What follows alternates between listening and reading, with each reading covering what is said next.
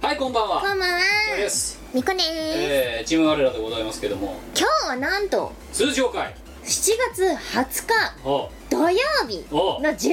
40分でございますよ健全健全な時間帯だね233回そして通常会でござ素晴いますらしいあのでもいい時間帯でやってますねって言って今思いっきりその何私の静止も聞かずにお前は今の、ね、収録時刻を日時を今、ね、高らかにご宣言なご発言なされましたけどいいんじゃないあの何ですかそもそも土曜の夜に 一番社畜がうわっと解放されてる時間にラジオを撮っているっていうのもはたまたどうなんだろうって気がするんだよね確かになでもそれはもう別にそうだとしても月曜日の夜のあのどんよりとした空気で撮るよりは全然心も晴れ晴れかねどっちでも私はいいっいちやゃいいでんもあだれけきどついだろうだって終わんの25時だぞ下手するといつも、まあねああほんでお前その後だってさ何時起きるだって今会社に行くいや会社行くのに5時半起きです5時半だろそうあんま寝れないで行くわけだろうだあまあねでもそれはいつものことだからでも相変わらずお前あれだよね寝るのが遅いよねそうだからね12時前に寝てること見たことないんだけどさはいないですねなあないですね25時に LINE を送ると秒で既読がつくのさ、はいうん、だいたい2時くらいまでは起きてますで5時半に起きるんだろだからあれ だなだお前がさ大学時代のお前を知ってる人だったらああなんかそんな生活を美子さんはしてたなっていうふうに思うかもしれないけど、うんまあねあの頃だってなんか3時間睡眠とかでさうんなんかフラフラになりながらなんかオタヒル乗ってた記憶しかなんかそうオタだヒルねに揺られてたっていうエピソードしか聞いてないからはいそうですねだけど今は同じくであの弱い30になってもまた3時間睡眠いやでもよくよく耐えられるなそれでいや無理だよ無理無理だからお前、ね家帰ってきてあれだ布団ってかなんか作業する前にソファーで寝落ちとかやらかすわけだろそうそうそうそういうことなんですよだからやんなきゃいけないなって思ってることを頭の中に思い浮かべながらご飯食べてあのメイク落として歯磨きしてはあ一息つくかってお茶入れてさはいで今でこうテレビを見てるわけだよね寝てるんだわで23時とかわけわかんない時間に起きちゃっていや起きないんですよそれが朝まで寝る朝まで寝てでうちの今あのちょっとぶっ壊れたデジタル時計がありましてですねあの直せよ買い替えるむしろ家の改築の前にそこだろ先いにやそれはって私の持ち物じゃないからどうしようもないんだっておじいちゃんに言えよおじいちゃんのでも多分ないんだよね誰のだよじゃあお前ん家にあるデジタル時計でおデジタおじいちゃんのもんでもお前のもんでもなかったらじゃあ誰とおばあちゃんのもんなの弟のものかおばあちゃんのもんかなんですけどおおばばああちちゃゃんんあのうちの母です、ね、おばあちゃんなわけはないだろだっていやまあ弟これが私のって言うかだっておばあちゃんがいやお多分弟がいらなくなったのをもらったんだと思うんですおよ上がりだよ多分お上がりしちゃったでそのあの時計があの朝の4時になるとなんだっけな「てんてててんガセンガセンガセンクニー」みたいなはいテトリスのあ BGM にが流れるが流れるんです流れて起こしてくれるんですよいやいや直せってだかでもらなんまかず4時に鳴らすなよいやなんか4時解除できなくて壊れちゃってんのか知らないけどなんかねあの解除の操作しても解除されないんだよねお前なんか中途半端なとこでメガオンチのとこあるよなえそううん目覚まし時計のアいラやーム違うがアラームが消せ直せませんとかさ直せないいやおじいちゃんがやっても直せないからどうしようもないよね捨てろもうそれ4時になるってでも朝の4時にそれで起こ誰がされる設んだよ定したんでじゃあそれ知らないよ電池抜いとけもう毎回毎回朝の4時になるとそれで起こしてくれるんですよで止められないんだよねそれなりっぱなしなりっぱなしボタン操作が効かないから止められないんです捨よてろってもう買ってやるよもう4時にあのなテトリスが流れる毎朝4時にしかもそれがあれだろなりっぱなしってことは5分か10分なってるわけだそういうことだから本人が気が済むまでさあの鳴らし続けないといかんわけあ4時じゃなくなったなってそのデジタル時計が思うまでなり続けるのそうそうそうそ彼の自由気ままにうそういうことですしかも微妙に音痴なんだよねピッチがずれてそうでんでんでんでんでんでんいやだからそれ明らかにだから下手ってるからだろもうそうそう多分それでテトリス99やったらプレイが乱れて下手になる人間が続出すると思うときっと多分ねということで今日は通常回233回なんですけども、あのお前さあとさもう一つねあれなんあの言っておきたいことがあるんだけど、うんあの今日まだお前私の家に来たじゃないですかはいで、まあ、あのいつもの収録する部屋に入って、うでカバンをポンって置いて「お前次何やったお前いきなりさ この映えるスカイツリーのさライトをつけ始めたのいやーだってさ前がそこに置いてくれって言ったら本当にそこに置いてあるから、まあ、まずこのスカイツリーのさオブジェを探すことをするよねではあ前が行ったところに置いてんじゃねえかやるなって思ってあでそうでしかもさあれだよな別にさ家主のさ私の断りも何もなくさあの勝手にさ電源入れただろだって入れたねだってそうそんで飲み物を取ってきて、うんであの収録部屋に戻ってきたら、うまたいつもの通りね映えるこのスカイツリーがぴっかりかってるからさうんな何勝手に電源つけてんのといやだって電うちの電池をどれだけ消費するつもりなんだお前は池の商品が嫌ならここにあのさアダプターつけられるとこ あるよちゃんと充電しながらもできるよいやそうなんだけどそういう問題じゃねえんだよ第一なんで勝手につけんの人んちのものえだっ人んてちさのちょうどいいに勝手に火を入れるなお前はいやこれはだってスイッチ入れないと光ってくんないじゃんいや別に光らせなくていいじゃん別に今なんでないやバカっぽいじゃんなんかだってさなんでさ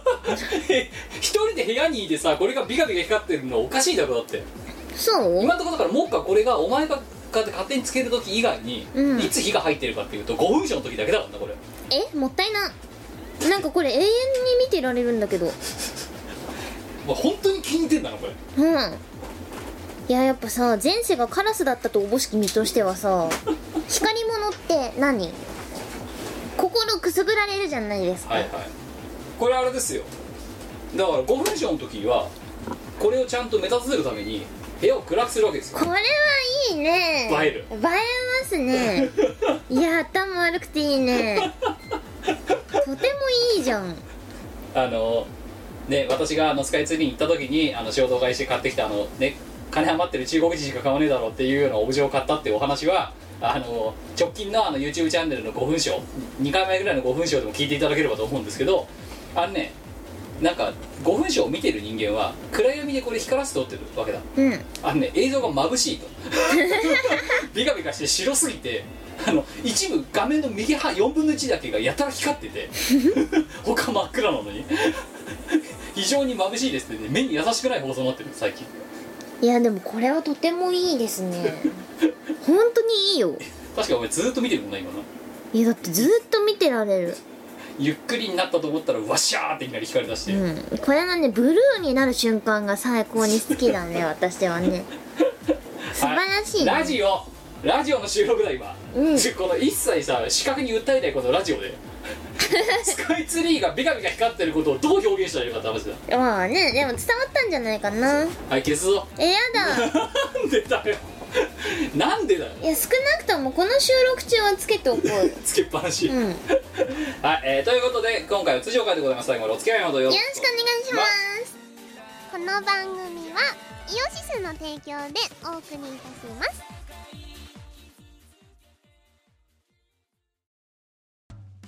イオシスのネットラジオ配信「はいてない .com」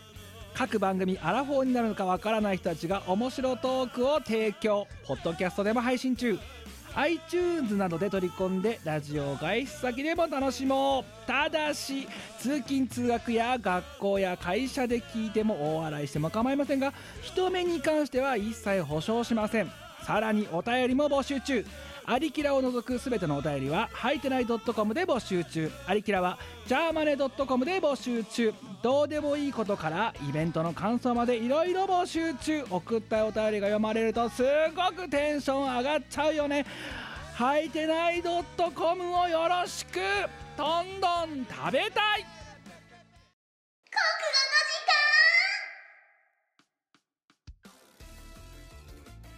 このコーナーは我がえっ、ととっても国語ができることを理由にえっ、と日本語をいろいろ楽しんでいこうというコーナーですあ今我が最初に言ったからその後の日本語のつなぎにちょっと今苦戦したな 困ったなあ日本語下手だな相変わらずな この日本に生まれて34年はい相変わらず日本語は下手だないやーなんでやろううまくならないねうまくならないね日本才語能ないね日本語の日本語の才能なかった ねそんな感じでございましてここの時間、えっと1回ドットを挟んで開けまして、うんうんえーまあそれなりの投稿が来たので、うんよかったーやらせていただきます、えっとこ前回、ね、前回募集してたお題はあいうえお作文で、えーうんテンプレートはカフェラテおーカフエラで、えーこちらでああいう作文をやってくださいねというお題でしたので、はいえー来た投稿を読んでいきたいと思います1通目、えよしー京都府30代男性108ボルトありがとうございますか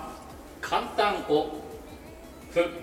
筆を手に取りうんえ絵をさらりうんうわら楽に絵を描くて天才画伯お素晴らしい簡単を筆を手に取り絵をさらり楽に絵を描く天才画伯五七五ですよしかも素晴らしくもう100点の答案ですよ、ないねうん、しかも別にただ一つだけあるとすれば別に絵がうまいわけではないじゃないですかあなたは ええなんかさら確かにだからこれうまいとは書いてないんだよなさらりと絵を描けないいやいやいやいやいやさらりをだって梅汁したらさらりなんだからとさらりとした画伯だよガセンガセンガセンク簡単を筆を手に取り絵をさらり楽に絵を描く天才画伯って確かに言ってるけど、うん絵がうまいとは一言も言ってないもんな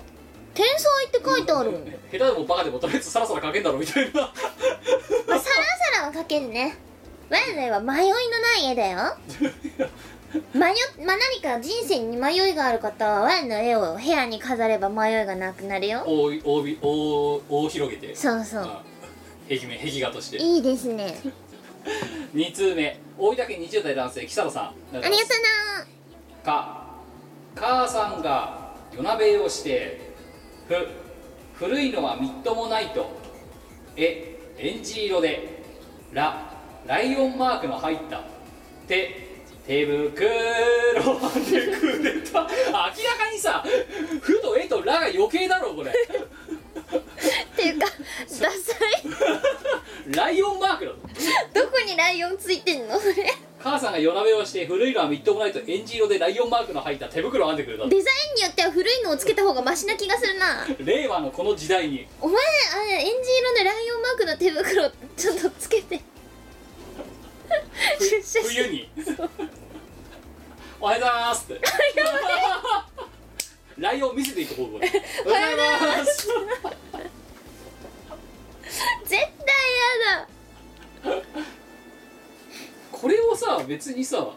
あのこの手袋編んでくれたの歌にがさあに明らかにさ余計な打足のさ産業が入っているああいう作業がさうんさっきのさその簡単「王から始まるさこの108ボルトのさ作品と比べるとさどれだけまあ慣れて悪い意味で慣れてるよねラジオにねあのねこいつはねうん無駄ばかりだねそう わ悪い意味で離れしてるのミコラジによくないよそういうの本当そういうとこよくないと思うよよくないうんなんだろうこいつらこんなんでも多分読むんだろみたいな感じの思いが見える お前そういうの好きだろみたいなはい、えー、3通目 はいダまセたえ手袋だなえーはい、えーまたあれです3通目なんですけど、えーまたこいつもですね、えーあの あのねミコラジを舐めてるやつです、えー埼玉県20代の男性吉崎と田辺出たよ 舐めてるやつ出やがったな現そうば悪い意味で離れしてるやつれたな か快活クラブにふ布団を持ち込んでえエンジョイできたらら楽園だなて天国だ なあの前の前の前の会社の近くにはい快活クラブがあったんです快よ活クラブって何です漫画喫茶漫画喫茶そうであのー前の前の前の会社はは、い悪い意味でめちゃくちゃな男社会だったんですけど、はいはいあの例えば仕事でミスをやらかすと結構重大なことにつながるところだったんだよはいね、はいだから3日間会社から帰れないって人もねーあそのうそうざらに快活か快活クラブがそう寝床になるそうそうだからあのー転文になった時にあのもしかしたら帰れないっていうことが出てくるかもしれないよって脅されてたんですけど、はいそこに快活クラブがあるから大丈夫ですって即答した私です よ幸いなことに私はあの一回も快快活活ククララブブののおお世話にはならなかったで すけどそう知らなかった快活クラブって漫画喫茶なんだなそうそうそ知らないうでも生活圏内ねえもん決してあのうちのその会社元いた会社の社員たちは別にそこで快活には暮らしてなかったしエンジョイもしてなかったと思うよただ寝るだけの部屋そうねしかも仮眠室あるよそうねえしかも必要性に迫られての仮眠だからねじゃあ娯楽じゃないそう全然娯楽じゃなかったあのやらかした時の反省部屋でしたね2つ目か会社休んでふふと遠くに行きたくなったなえエンジンをかけたらさあ行くぞララパンに乗ってて天竺 天竺天竺三遊記ああはいはいはいはいうん三蔵法師が行く方だよ だから明らかにさ余計な文字が混ざってるのがうん混ざっていることを前提としてああいう作品作るのやめてほしいんだよねバナれしたやつらってなんだろうあのさ明らかにさそのね5文字それぞれに意味があってちゃんとした言葉をさあのああいう作品にしようとかってあんまり考えてないんだよ思いついた順にやってって余ったから天竺入れちまうみたい なそのおごりが見えるんだよしかもこうラいうパンなんかいラパンに乗って天竺 天竺へはい3つ目か海外に興味を持ち始めたんだふ普段あまり意識しなかったけどえ絵は本当に奥深いうんララッセンが描いたで手ごねハンバーグの絵ってやっぱり青いのか な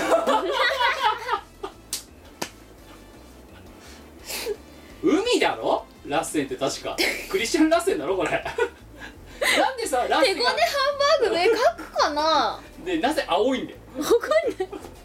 ラッセンばラッセンすらバカにしてるよ こいつミコラジだけじゃなくてラッセンってどういう絵描くのなんかあの海かな他に他に空と海とかな基本的に青いやつしか分かんないだろうってこのう人、んクリスチャンがさあとイルそうイルカあイルカイイルカルカだそうだそそうだねイルカ海うのあ中と海海イルカあでも桜描いてるよ青いうんえ桜青い桜あえっとねあちゃんとそれはピンクですだからあと別ティにンカーベル描いてるよティンカーベル青い、うんえっと一応緑だねあのさあやばい虎もある虎描いてる虎が青い青い青い虎青いあやばいねやばいね虎が青いんですけど ラッセン青青をさ青を描かないとさ死んじゃうんじゃないの多分ねうんラッセンってさあれですよね、なんかさ一頃さ詐欺商法でさ使われてたじゃんよく「A 売ります」みたいな新宿とかにいるだろいるねあでなんかその時にあの騙して詐欺師が騙して買わせる A の代表格じゃなかった一頃えあクリスそうチャなン・のラッセンって やばいラアッセンリエルも描いてるラッセンへの熱い風評被害ラッセンそのものは別に悪くないのになんか、ほらそのさイルカの絵とかがさ生地有名になっちゃったせいでさ、うんうんなんかその定価の何十倍もするような金額で売らせるそので名前が中途半端に売れちゃったせいで、うんあの詐欺師が使う詐欺師が絵を売る時の代表的な作 作者として 使われてた時期が昔平成初期とかにあったんですよへえだからラッセンってそういう意味でその詐欺にあった人間からするとものすごく悪評が高いんですよ別にラッセン何も悪くない ラッセンのせいじゃない よ ねそれ詐は欺師が悪いの確かにそう確かにっていう、まあ、ラッセンは多分手ごねハンバーグを描いても結局青くなる書かねえだろうよこれ この映画だから手ごねハンバーグ書かないでしょいやだから分かるだろ吉崎田辺がさあれだよラッセンすらバカにしてるってことだ お前あれだよってああいう作文で余ったから 手ごねハンバーグ書いたことにしろよみたいな書かない絶対書かないでしょ つ次かカルピスの原液だけでふフローを満たすんだええも言われぬ背徳感だら楽天の社長でもで手を出したことがない近畿だ ぞこれ絶対ラが余ったパターンだなそうですね楽天の楽社天の社長カルピスふざけてないかカルピスの原液で風呂を埋めるって言ったら何本必要なのだってカルピスってさ ?500 ミリリットルとかでし500とかだろょうんでお風呂って一般的に140リットルとか160リットルとかちょっと大きいと200リットルとかになるわけやばくないだ200リットルだとしようはあはあそうすると0.5リットルってことは400本だなうん400本400それカルピス何杯作れるの本かける52000倍すげもう体がカルピスになるよなえなんかそれカルピス屋さんやった方がよくない体にピースって感じになるよまた青くなっちゃうよそんでラステルラッセはい4通目えー、愛知県20代男性、えー、北川優アット、えー、ラスティギアーズがしみる月曜ありがとうござあいりまがすとうございますね、ラスティギアズって CD が昔ありまあのありまハッピしてーワールドノーティフィケーションって CD がありましたんで、はいね、もう今多分駿河屋駿河屋ぐらいにしかないと思いますけど、あのー、ね見つけた方はぜひええうちにはちゃんとありますよ、うちにもちゃんとありますよ、ええあのねたまにライブでやるとおなじみのラスティギアズはい、えー、えっとあこれはあと投稿のネタの前にエピソードがねありますね破竹の勢いとは竹は一節を割れば、えーあとは一直線に割れることから物事の勢いが激しくえーとど、まることができない様ということふんふんうん社畜の勢い上司に怒られないギリギリの線で仕事をするたまに褒められて頑張ってみるけど結局評価されないので元に戻るつまり現状維持 だからなそれん勢いなくないいいややだから何なんだよ いや読んどいてなんだけどさーでもそう社畜の勢社畜に勢いはないいよ、ないねうんうんうんないっすよ社社畜が勢いを増すとタイミングっていつだじボーナスが出た時ゃんあと給料日そうだねあとあとあれだよ残業すんなっつって帰らされる時そうだうんねあ給料日はでも別にそんなに私はアクセルかかんないですよそううんじゃああとあれじゃないのあのなんか忘れてんだよね バスタオルの調べとかもらった時じゃないのでそれはね逆に失速す るね社畜の勢いがなくなるいやほんとねバスタオルの調べとねあのー、なトんーだトバッグの調トートバべッグの調べマジでいらなかったからねいいからいいからその分数十円でも現金でくれよいやだからそこはだったらしがないレコードとどれだけお前にさ現金をちゃんとねあの与えてるかって話です10よ円はちょっと賞与だよいやいいやバスタオルよりも10円の方がいいだろうだってあのですね、はい私はあいの、今働いてる会社がはい楽園なんですよ、マジで楽園だないやマジで本当ね楽園だなんですよそうあのねそれねくだらないバスタオルの調べとかさ、はいくだらないトートバッグの調べとか絶対来ないんですよ来ない何が来るかって、はい一粒1500円するチョコレートとかが来たりする んだよね逆にどこで買ってきてんのそれをやばいだろわだってかんない1500円だろ1個そうやばないやばいっしょでもそれが普通に仕事中に差し入れですって言ってみんなの机に置かれていくんだよ豪族だよね豪豪族の人なんかウッドつい村さん最近そうあってその前はなんかそれこそ一つ一つ1000円ぐらいするケーキが差し入れですって 豪ので昨日貴は族とっておきのゼリーだよっつってあの果物がゴロッと丸ごと入千った匹屋とかで売ってるようなやつええなんでなんでみたい何お前が働いてるとこは何みんな年収2000万以上のやつしかいないな確定申告をしなきゃならないやつらしかいないの知らない私はそんななんかめっちゃ高級店とかじゃないけどないけどなんかなんだよそれわかんないだってそんなゼリー絶対自分で買わねえだろだって買わないよチョコレート一つ1500円買わないだろだって買わないよそれが突然ね仕事中にこうスッとさ差し入れでおすやつですみたいな感そうおやつですそれをこっちに置いてくれの だからみんなで「ええっ?」つってじあでもみんなええって言うんだなまだそれよかったよ、うんあありがとうございますみたいなさそのさねあのトッポもらうみたいなノリでさ受け取ってるやつらだとするとお前の会社はやばいぞ本当だっにてそのさチョコレートが差し入れられた時にあの一粒なのにすごいあの神々しい箱に入っててさはいあの宝石かみたいな々しい箱に入っててさ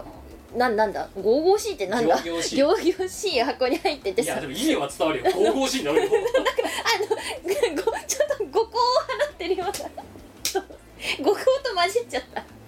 はいなんかなんだろうあの指輪でも入ってるんじゃないかみたいな箱に入っ宝て石かみたいなだから最初こうスッと置かれた時にみんなして「え何これ宝石宝石?」っつってで開けてみたらチョコレートでそうそう一粒しか入ってないでそれはまたうなるほどうまいわけだうんまあとまあ当然超美味しいですそようだってゴディバですら一粒300円だぜそうで5倍だろそういうことですやばいねゴディバだよそうなのゴゴディバだねゴゴディバだうんでも大きさは普通のあれなんだろうあのトリュフみたいなあうそうそうそうちっちゃいやつね普通かの、いねだからえだってこれどどどどういうことなのどういうことなのって、え誰がくださったんですかどういうことなんですかって聞いたらその配ってる人が「ちょっとね意味わかんないなんでだからあれだお前の会社あれだろなああれだろ多分裏でさ今やってるさ職業なんだか知らないけどさ裏で土地転がしかなんかやってんじゃないのいやいややってないと思うけどな」地上げとかいや一応あのー、なんていうんすかね一応ホワイトな会社ですよあと仮想通貨の送り人とかさそういうや絶つ対絶対ないですねでもなんかなんかわかんないんだけどスッてだって1個1500円でさそんなさ5人も6人で配るだけで1万だぜでしょそれがみんなにバンバン来るんですよもうやばいねどうなってるのか全然わかんないんですけどチキンレースに巻き込まれてんじゃないわかんないいやお前がなんかだから海外とかに行きましたっつってさお土産持ってく時とかさ間違えてもさあの何600円のさお菓子とかさ出しちゃダメな雰囲気になってると思ういやそんなことはないよ大丈みんなあのお土産とかは普通の感じですよ夫あそううん普通の感じえなんかそお土産とかは何も関係ないおやつですみたいなのにの時にそういうのが出てきちゃうあそうそうお土産じゃなくて普通に会社よかったら多どうぞ分会社からさぐらいお金が出てるんだと思うんだけどそうおやつです っつって1500午後で言われてきちゃうなんか切られたよくわかんない柑橘類とかがスンって出てくる時あってなんかたくさんもらいま絶した対お前の会社良くないことやってるやっておない前の会社思うけ絶どな対に良くないことやってるやってないと思うけどなわもしくはあれだよ不正に経費消化するためにだからそういうことやってかんるないなんじゃなかったら出ねえって普通どっから出てるのか全然わかんないんだけどなんか出てくるよだからバスタオルの調べとかトートバッグの調べなんかそんなん絶対出てこないよ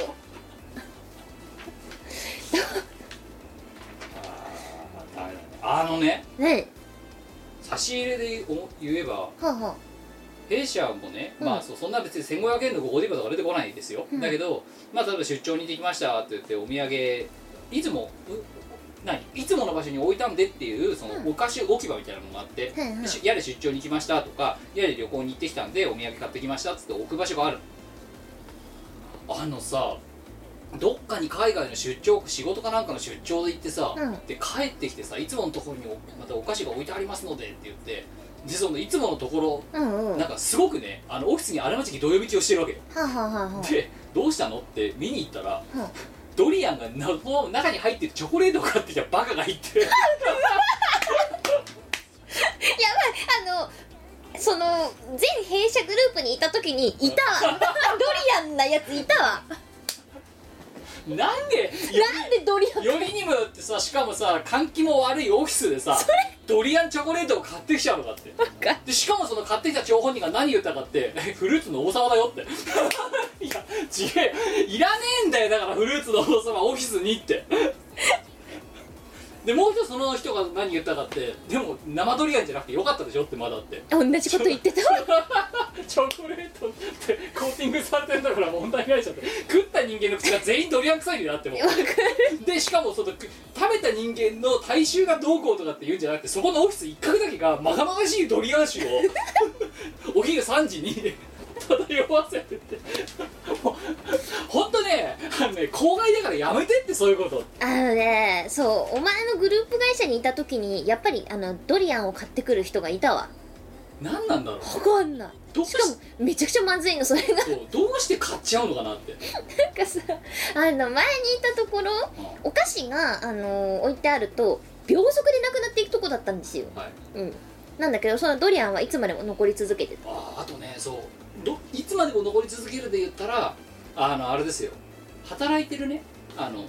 中国の人うんうんうんで今日本で働いてくれてる人がいるんだうけんど、うんまあ里帰りとかするわけよあのすげえでかい月餅を20個と かそのいつものところに置くわけよ なくなんねえんだわ全然ですよね月餅ってうん3時のやつで食べないじゃん食べれないでですね 硬いわ甘いわでかいわでそれが6個とかじゃないんだぜ、うん24個入りとか置くんだよドンって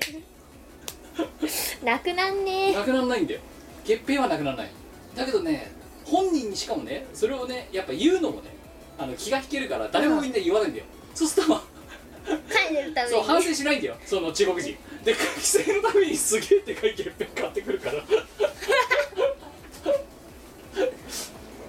アリが大喜び狂喜乱舞しそう なえそこだけすごい血糖値の高いスペースが出来上がるいやーあのねわ転職して本当によかったよ マジでだってさねえ1500円のケーキだかチョコレートだか5000 5000 5000はいえー、ごめん北貝さんの投稿読みましょう、えーカフェラテあゆさきときますカニとカニフグとフグエビが入ったおおごもラーメンにったいない天ぷらは合わないだろういや合うよまずラーメンに天ぷらは入らないだろう天ぷらラーメンってのが出るかもしんないだろ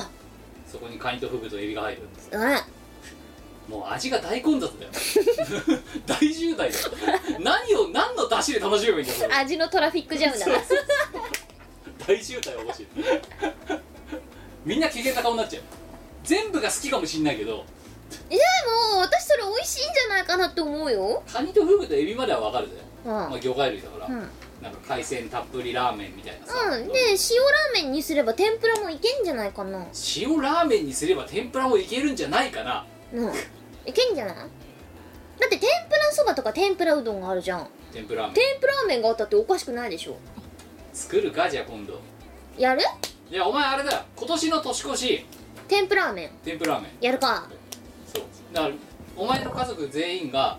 でであの年越しそばでエビ天とかをそばで食べてる、うん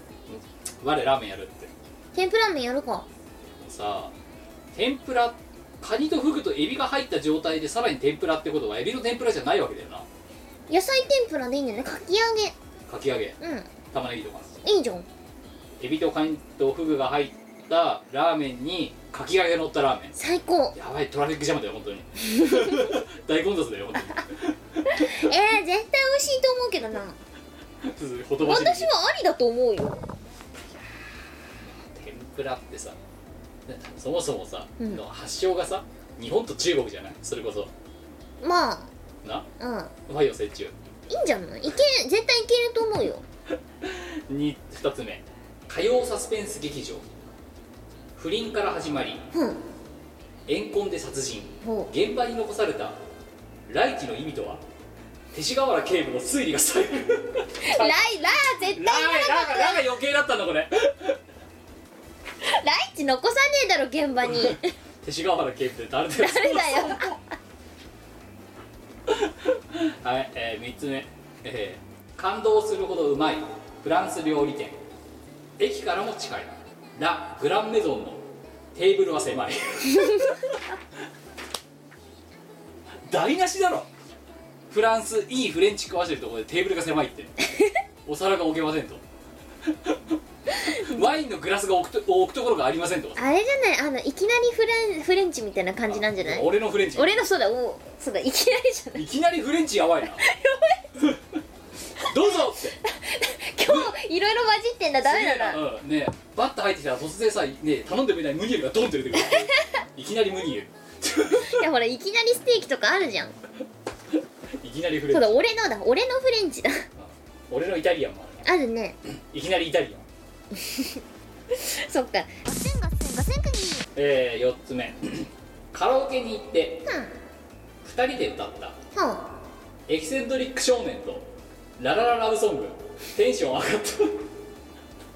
れもさ20代じゃんぜあれ絶対絶対知らない世代がそうラララララブブソソンンググ絶ナオミヨだよ対それで通じないと思うよ TBC だぞ ただいま例えばナオミ ヨ TDC TBC うん TBC でまだあんのあるよあるよエステティックは TBC まずナオミ・キャンベルっつってさ通じるかねスープじゃねって思う人も多分何割かいると思うぞああス自由ープ缶のやつねキャンベルのスープナオミ・キャンベルと久保田義信そうあ久保田敏信年の年のも年のもすごい売れたんですよあのシーン売れたんだあとエキセントリック少年ボーイ多いわわかんないんじエゃなキセントいリックガセンガセンガセンクはい次観光で行った富良野でニーうんえー、これはないだろうと思ったのがラベンダーの香りの照り焼きチキン 今度は紫か 照り焼きチキン紫か今度は確かにラベンラベンダーの香りの照り焼きチキン食べたくないね食べたくないねローズマニーとかがいいなちょっとさフラノをバカに今度はこいつフラノをバカにバカにそうお前らどうせあれだろ紫しかねえんだろみたいなメロンだってあるぞフラノはそうだよフラノってさ、うん夕張フラノメロンあったっけえないっけ夕張だろそうかバリバリ夕張だろそうだったフラノはラベンダーとあと盆地あとはクマ熊は登り別だよあそうか登のりり別別とといいええばばクマ牧場熊牧場はいえー、最後会社が不渡りでうんえらいこっちゃ楽して稼げる仕事に転職だそれはおすすめするとてもおすすめするで1500円のやつがおやつそうで転職したらおやおやつですって1500円のケーキが配られるかもしれないつですはい今回は以上でございますえー心にビビッときたやつが MVP えーでも明らかに1通目のやつ以外は全員あのミコラジを舐めてるそうねじゃあ1通目にあげよ うお前らあれだろどうせこんなんでいいんだろみ たいな1通目が一番うまかったから1通目にあげのそうよそうなんつうのかなうちら見下されてるよなこの動物 たちにうそんなことはないがはい、えー、じゃあでも、ま、一番真面目にやってくれたのは分かったはい、京都府さすが京都府かなり30代男性 108V、ね、簡単を筆を手に取り絵をさらに楽に絵を描く天才画伯ありがとうこちらに、えー5ポイント差し上げますはい、えー、次回のお題でございますういえっ、ー、と何回もやってるんですけど久また久々にやりたいです動物こそはだわあ、はい、えっ、とまあね昔からこのラジオを聞いてる方はご存知のねあのよく知ってるお題かもしれませんけど、うんうん例えば犬も歩けば棒に当たるとか猫に小判とか、まあ、あと馬の耳に念仏カッパの川流れ、うんえまあいろいろそのねり実在するものし豚ないにもの真珠そういろいろあえまあないませですけど動物のことわざっていうのはたくさんあるわけですそが、うねこの動物でことわざはねえだろっていうのをの動物で無理やりことわざを作って意味をちゃんと考えてみようって、まあ、そういうお題いいですねで今までは例えばハムスターとかハムのカゴ回しですねそういやハムのおえハムの恩返しじゃなかったっけ違うなハムのカゴ回しだよ違うあれハムの恩返しもあっただろだってあそうハムの恩返しもあったでハムの恩返しがお中元って意味だろ確か、うんハムスターっつうのにハムの恩返しだからな ということでなんかどなんかの動物であのあとことわざを作ってみようじゃないうんうとん思うんですけど、なんかないどこんこのことこの動物を使ったことわざはねえだろうっていう動物なんかありますかパンダパンダそう今パンダって言おうとしたんだよマジかよなんでチームワールドこういうとこだけめさ解散してるのに変にシンクロするの本当だよねパンダいパンダやパンダでうん今回パンダを使ったことわざでいいですねええガセンガセンガセンクニパって言おうとしてるところにお前パンダって言ったいちやょっと今日疲れたん だ今ということいやだってでなんか私の中で今2択しかなくてパンダと歯とかパンダかなみたいな鳩は出てこなかったわだって鳩はあるじゃん鳩が豆鉄砲あそうそうそうそうそうああハトあるなって思ってあじゃあパンダっ鳩がパンダの二択だもんねお前はねて今お前パンダお前の動出物てきたのがでねすとはいじゃあというわけで今回パンダを使ったことわざ、えー、ことわざの例えばい、ね、あの犬を歩けば棒に当たるみたいな感じでパンダのなんとかみたいな感じで作ってもらって、うん意味を書いていただいて投稿フォームにここの時間当てて送っていただければと思いますよろしくお願いしますパンダ見たいな年収4000万ね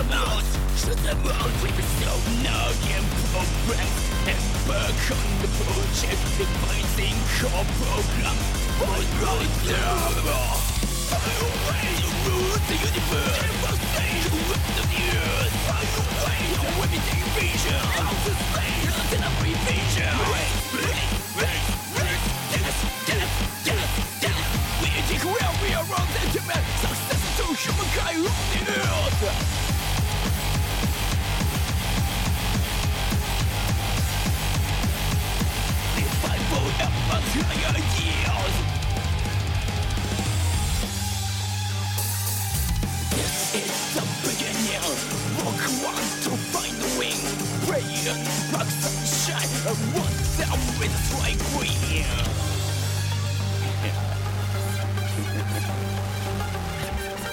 落ち葉です公園 Truth will know, all is love there All is fair, more is that it's on there Who's the prime, you just grab this breath Stay here for the wind to ride the wave There's so many ways to take, don't be pronto Choose one if you shall be hunter, who hunter Don't step beyond the mission, be like her vision Take us to the everything, you're fucking far away Fucking far away ミコは大変な絵を描いていきましたこのコーナーはとても絵のうまい我がなんか歴史に残る、えっと作品を作っていこうというコーナーですルールは2つ1つ目はよくわかんないなんか油性ペンとか水性ペンとか100均の水性ペンとかで描くこと書き直しはできませんもう一つは3分以内で描き上げることですあのはい今ミコラジアーカイブってやってるじゃないですあはいはいかで当時って毎回絵を描いてたんですよ、はいはいま、あのお前のイラストをね見てたんですようあの大昔にお前が描いてたやつよんはいはいすっごいやっぱりねあのねあれを見ると、うん今のお前の絵が小さくまとまってる気がするあ、本当、うんいいじゃん。あのね上手くなってるってことでしょいや逆に言うと当時のアナーキーっぷりは結構やばいぞなんていうのかなだって巨大ロボ大カンパーとか書かないだろだって今書かないっすね。でキャゴメールって書いたんですだって あのね編集してて思った昔の大昔のお前なら結構ピーキーかなり来てる、そうそうやっ考ぱえたら昔の方がアーティスト性があったってこと、うん今はね小さくまとまっているそうか。ちんまりしてる気がするマジでそれを踏まえて今回も3分で書いていただきたい、それえー上手くなってんじゃないのお題いきましょううん。やっぱりねさっきね ここのお題にたまたまですよこのお題だったの、うんいきますお題イルカに乗った少年とシャルカに乗ったミコさん用意スタート ラッセンラッセンじゃん。今日ラッセン会だなデコネハンバーグお題はイルカに乗った少年とシャルカに乗ったミコさんまずシャルカってお前分かってるなのかシャルカ聞いたことないけど、なんとなく。あの一応じゃあ補足します、うんシャルカとうん。シャルカとは、うん以前のミコラジでその存在が明らかになった生物でえ書いたってこと過去に。そうですね多分お前が書いたかお前がこのラジオの中で言ったかそれともお前が主犯だよこれなるほど。シャチとイルカを掛け合わせた生まれた生物の名前で、うんうんシャチの要素が大きいものを言いますなるほど。イルカの要素が多くなったものはイルチと呼ばれてシャルカとは区別されますのでお前そんなバーラーでそんなことないシャルカとイルチだって、ほう。うん、シャルカはイルカ成分シャチの成分が多いふんふん。イルカの成分が多いのはイルチだからそこ書き間違えてもらっちゃ困るわわかったわ。イルカに乗った少年とシャルカに乗ったミコさんすなわちお前の中ではイルカとシャルカは形状から違うはずなんだようん。なぜならばだってシャチの血が入るわけだからしかそうねも。シャチ成分多いんだいやたまたまですよこのイルカのよく考えたらイルカのお題が来てるもっと言うと今回のこのお題はくしくもお前の太古の時代のね、うんあの大変な絵でやってたそのなんつうかなアナーキー感あふれるイラストを描けるようなお題なんじゃないかなと思う巨大今考えたら確かに巨大ロボ大カンパーっていうお題が多分狂ってるわけよ少し確かに。そう考えたらやっぱこれぐらいちょっとねトリッキーなお題の方がお前はちゃんとした絵を描けるんじゃないかとそう。昔のね昔のその輝きを取り戻せるんじゃないかそんなに昔の絵って輝いてたっけいや編集しててちょっとフフって笑っちゃうんだせーのバーンのタイミングで合わせてさイラスト出すわけだ、はいはいそのためには画像を貼ってさせーのバーンって何回かこうさタイミング合わせるためにさ、うん行ったり来たりするだろ、うん行ったり来たりするためにお前の絵が入ってくるわけだ自分の脳膜に、まあ、まあそうですね何回もお前の絵がね入出たり入ったりしてるのを見てて4回目ぐらいでフフって笑う時があるのたまにほうほあと36秒うなるほどなんでなんでお前のイラスト見てさ失笑しなきゃならないだろうってさ二週毎週毎週編集しながら思ってんだよねさああと2020秒ですあっという間の3分ですねこうやって見るとね人間っていうのは本当にこう1秒1秒大事にならないと思いますけどこんなに無駄な3分もないなと思いますけど1 0 9 8 7 6 5 4 3 2 1 0終了できたよ3分ぴったりうんバッチリバッチリですねでねあとねその、うんアーカイブで編集してるとね今ちょうど234回23回とか24回とかやってるんだけどうんうんお前ねなんとかバッチリとか言ってるのかあそうなの今回は何バッチリでしょうでお題が織田信長とかの場合うん1868安土桃山バッチリみ たいな何言ってんだろうこいつ単位がわかんね安土桃山バッチリってなんだよ1568とかでもう年号みたいになっちゃってるのだったえ1868年ってなんか千1868年は明治維新1500年代の戦国時代そうかあ全然違うじゃん今回のあとねそう今アーカイブの編集室で思った、はいお前に絵を見せてもらう前に見どころを先に聞いてんだよなるほど今回の見どころはいやー躍動感となんだろうあの南国の幸せな感じあふれる絵にし ましたあの躍動感っていうのも24回編集してる間で4回ぐらい聞いてんだよおおやっぱね我おの絵前ねおの前のにね6回に1回も躍動感が出てだるから我の絵のそれ魅力なんだよ一つのあそう、うんラッセンには出せないそう出せないねこの躍動感は見せていただきましょうせーのバーンバンおおチンアナゴえこれは太ったチンアナゴだろいや違左側はうでシャチでしょシャルカはシャチとイルカの合いの子でしょおこれシャチ成分多め多めだよどのあたりがシャチ成分模様とかサイズ感シャチにもよってありましたっけえシャチ模様なかったっけあれはシュッてなってて青いって腹の部分にこうギザギザがあるぐらいじゃない全然シャチ模様なかったえお前もしかしてこんななんかダルビシャみたいな柄だと思ってたシャチシャチ模様確かあだってシャチのショー私見たよ逆に言うと見てこれだとやばいかもしれないなお前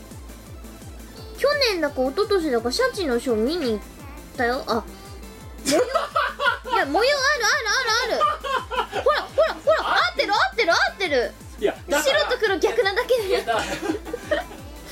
ってるよ腹だろ腹なのこれ腹の部分だろそのしゃは白いのは白模様なのはそうね白は腹の部分となぜ彼は頭頂部においだからなだからんかダルメシアンなんか何かダルメシアンっぽいっていうかチンアナゴっぽくなっちゃでも模様があるのは合ってたうももっとなんでこんなに丸いのこいつはんシャチだからだなもっととんがってるだろ頭の部分口の部分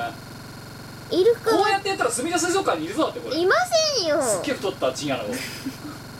えイルカってそういう頭じゃないイルカもそんなことはなかったイルカも結構とんがってイルカのがとんがってたなとんがってるなあーなんならっばてやつでしょ魚をと取るための時は結構あのイルカって可愛らしいけど思いのほか歯が鋭いって思うだろ水族館でそうねショーを見てるとなぜそれを忘れてこの何つるん感を出しちゃうのかなお前はなんかそんなそんな感じじゃなかったでイルカに乗った少年とシャルカに乗った我うんいや南国館はど こへ完全にそれ南国 でしょなんかそのだったら開放感あふれてだったらるだだったらヤシの一つも書けばだって海だよ島遠くに島とかさ遠くの島なんて見えるとこにそいつがいないよハイビあスとカハイビスカススとかさは描いたえこれハイビスカスだよ何言ってんだよどっからどう見てもハイビスカスじゃんあとイルカに乗った少年の顔やばいよそれうちの甥っ子がモデルなんだ けどあの大黒様恵比寿さんねエビスさんうちの甥っ子やばいよやばいぞこの甥っ子顔がちょっと大きくなったらそういう感じかなみたいなあのまだ7ヶ月くらいなんですけどめでたくないひょっとこっていう口のいがみ方よいやーでもほらふにふにしてるからさ彼の口はああととんでもないこと気づいちゃったうんお前書き直しはできないし書き足しもできないから3部だっていうからうんこの絵このさ少年のさ致命的なイラストのさ欠陥をお前は見つけたか お前左腕ようん左シャツが左半分肌と同化してんのお前やばいなやばいなあ多分それ光でそこの部分が見えなくなってんだよラッセンマジックラッセンマジックやばいぞ左側はちゃんとシャツ着てんの途中から同化してんの肌といや光の効果だよ俺やばいだろそんで口歪んでんだぞ光の効果だよあとね我の方はまだいいわうんやばいのがこの少年微妙にさイルカに乗ってないんだよないやなんか飛んでる衝撃なんだよやばいじゃんこれ男子の本会が潰れるじゃんこれ仮にこれが飛んでる衝撃で浮いてんだとするとあそういうそそこまで考えねえよそうかそれ着地した時痛いですかそうちなみにうんバキーンだよこれいやだってもっと言えばさだって浮いてるじゃんちょっとこいつ浮いてるか足の力でフンってやって、う何ミリか浮かせてるかそうだなでもこれイルカがバシャーンってなった瞬間ボーンってなってこの少年はあの世継ぎを作れなくなる可能性があるわけだなるほど玉が痛いってやつだ頭なが痛えだやばいぞこれそうかそんなこと考えなかったわこのイラストだからもう彼は今笑ってられるけどえ着この数秒後に着着水するまでの命だぞこれ結構しんどいもうわ笑っけてだらんない ちなみにさあれどんだけ痛いんすかって話なんだけどあれって要は内臓なわけでしょはい弱点外に出まくってるわけでしそうょですなんでそんな作りにしちゃったんだよねだからもうあとは彼がミュータントみたいにフッてこうやってるなんかそうかそこまでね想像力が及ばなかったよ私はもしかしたら彼はすでに一回着水をしてで痛い思いをした後もう一回飛んでるからねでもほら笑ってって遠くから言われてるからいがみながら笑ってるっていう無理して笑ってるかもしれない彼あしんどどしんどいけどうですそれだってそれ数秒後にさ2回味わうことになるわけそうでしバシょャーンってだからもうもう一回また3回目の時もっといがんでるだろうどうですかどうですか それはキム的にはあどうなんですかいやつうわいやもう生き地獄 だよね多分こんな状況にいたらおろしそうだ出してくれ下ろしてくれとしかもだからあまりの痛さにもうねシャツを多分半分ちぎってんだよこいつ多 分半分ちぎってるし本来だったらこんなに飛んでんだったらイルカにしっかり捕まってないと危ないはずなのに もう元気玉をこう集めてんじゃないかっていうエネルギーを集めてんじゃないかっていうぐらい彼はもうね全てを捨ててなんかああ男子がさらばって思いながら飛んでる そんなにえそんなに まああの聞く話によるとよほどしんどいらしいので いやだからもう彼は地獄 だよねほら飛べほら飛べよ笑えよみたいな感じでさ彼には悪いことを したよ今回のす評まらん価すまんねわからないん だね太郎くんの保険金星3つそんなにこの絵はねてかまずこれ見てイルカだって分かるやつ多分町のに町にこの人にこれ見せてこれ何ですかって言ったら多分ね10チャーってチーガーナこと答えると思ういやイルカでしょ太ったチーガーナ子ですねっチンアナゴこういう尻尾してないでてしだょってじゃあなんで色が逆なんだよえチンアナゴってどういう尻尾してんのね尻尾ないんじゃないえあの砂の中どうなってんのあいついやあれなんじゃないのもしかして根っこストローみたいなのじゃないチンアナゴの全容ってどうなってんのチンアナゴ尻尾とかで検索してみるそうだなえあいつどういう尻尾してんの下手するとうちら長いこれからの人生によってチンアナゴの尻尾を見ないまま死ぬ可能性があるかもえそれはいかんかといってあれヒュッて出したらチンアナゴかわいそうってなってほら出ろよみたい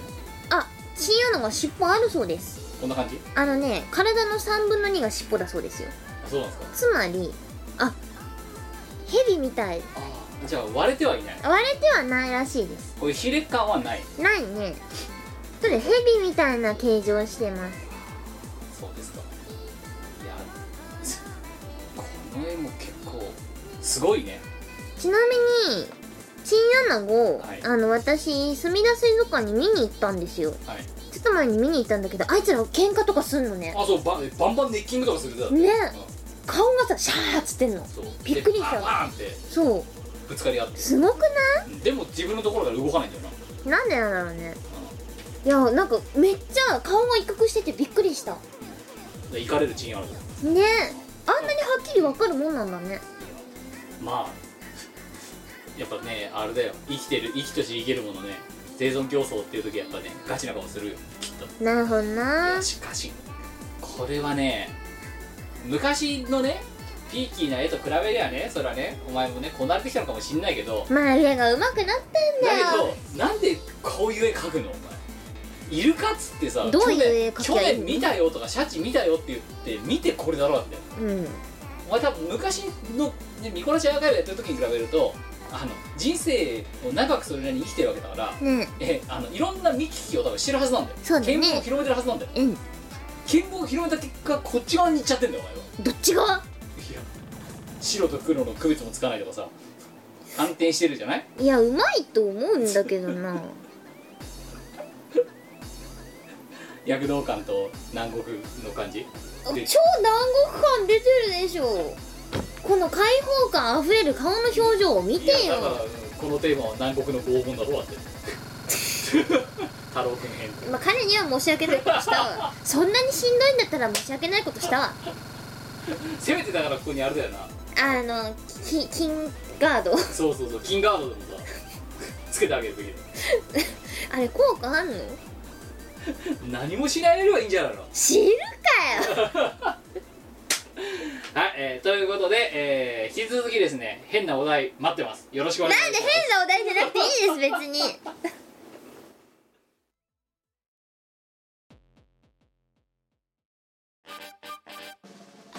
イオシスの CD はメロンブックス虎の穴などの同人ショップ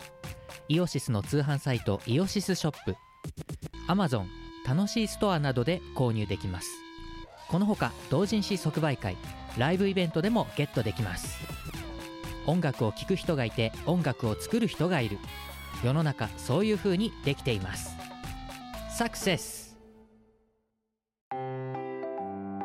イオシスの CD リリース即売会ライブイベントイオシスメンバーの読まいごとなどの情報がまとめてゲットできる「イオシスメルマガ」は2週間に1度くらいのあんまりうざくない読む気になる程度の不定期配信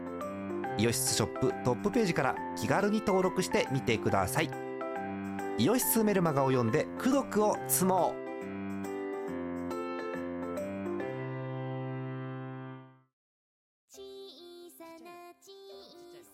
はい、エンディングです。おいしいえー、今回の放送は、どんな塩梅だったでしょあんまりサクサクいかなかったねうサクサク、そうね。でも、前回の通常回が 130分ですから、やばいやばいあサクサクいこうそう考えたら、だいぶね、デトックスされてると思いますよそうですねそう。断捨離。素晴らしい断捨離ラジオですよ。それでも今1時間経過してるから ね断捨離。できて世の世なのい世のミニマリストから怒られるよ本当だよお前らダラダラ喋りやがっ てはい、えー、ということで次回は、えー、飯を超えてと高校の時間とあと普通歌でございますので、はいなんか送ってくださよいろしくね普通歌いきましょううっすー普通目北海道20代男性、えー、紫アットアルバラストライブ感動しましたありがとうごあざりいがまとうございますすえー、美子さんキムさんごっきうるわ、ゴーえー、今年から晴れて社会人になりまして農作業をすることになったので農作業農作業多いなキーほーえー功徳を積むために出戻りします、えー突然ですが以前のしがない作品で「犯人は踊る」をやっている動画がありましたが、うんうんお二人は、えー今密かにブームになっている人狼ゲームには興味ありませんか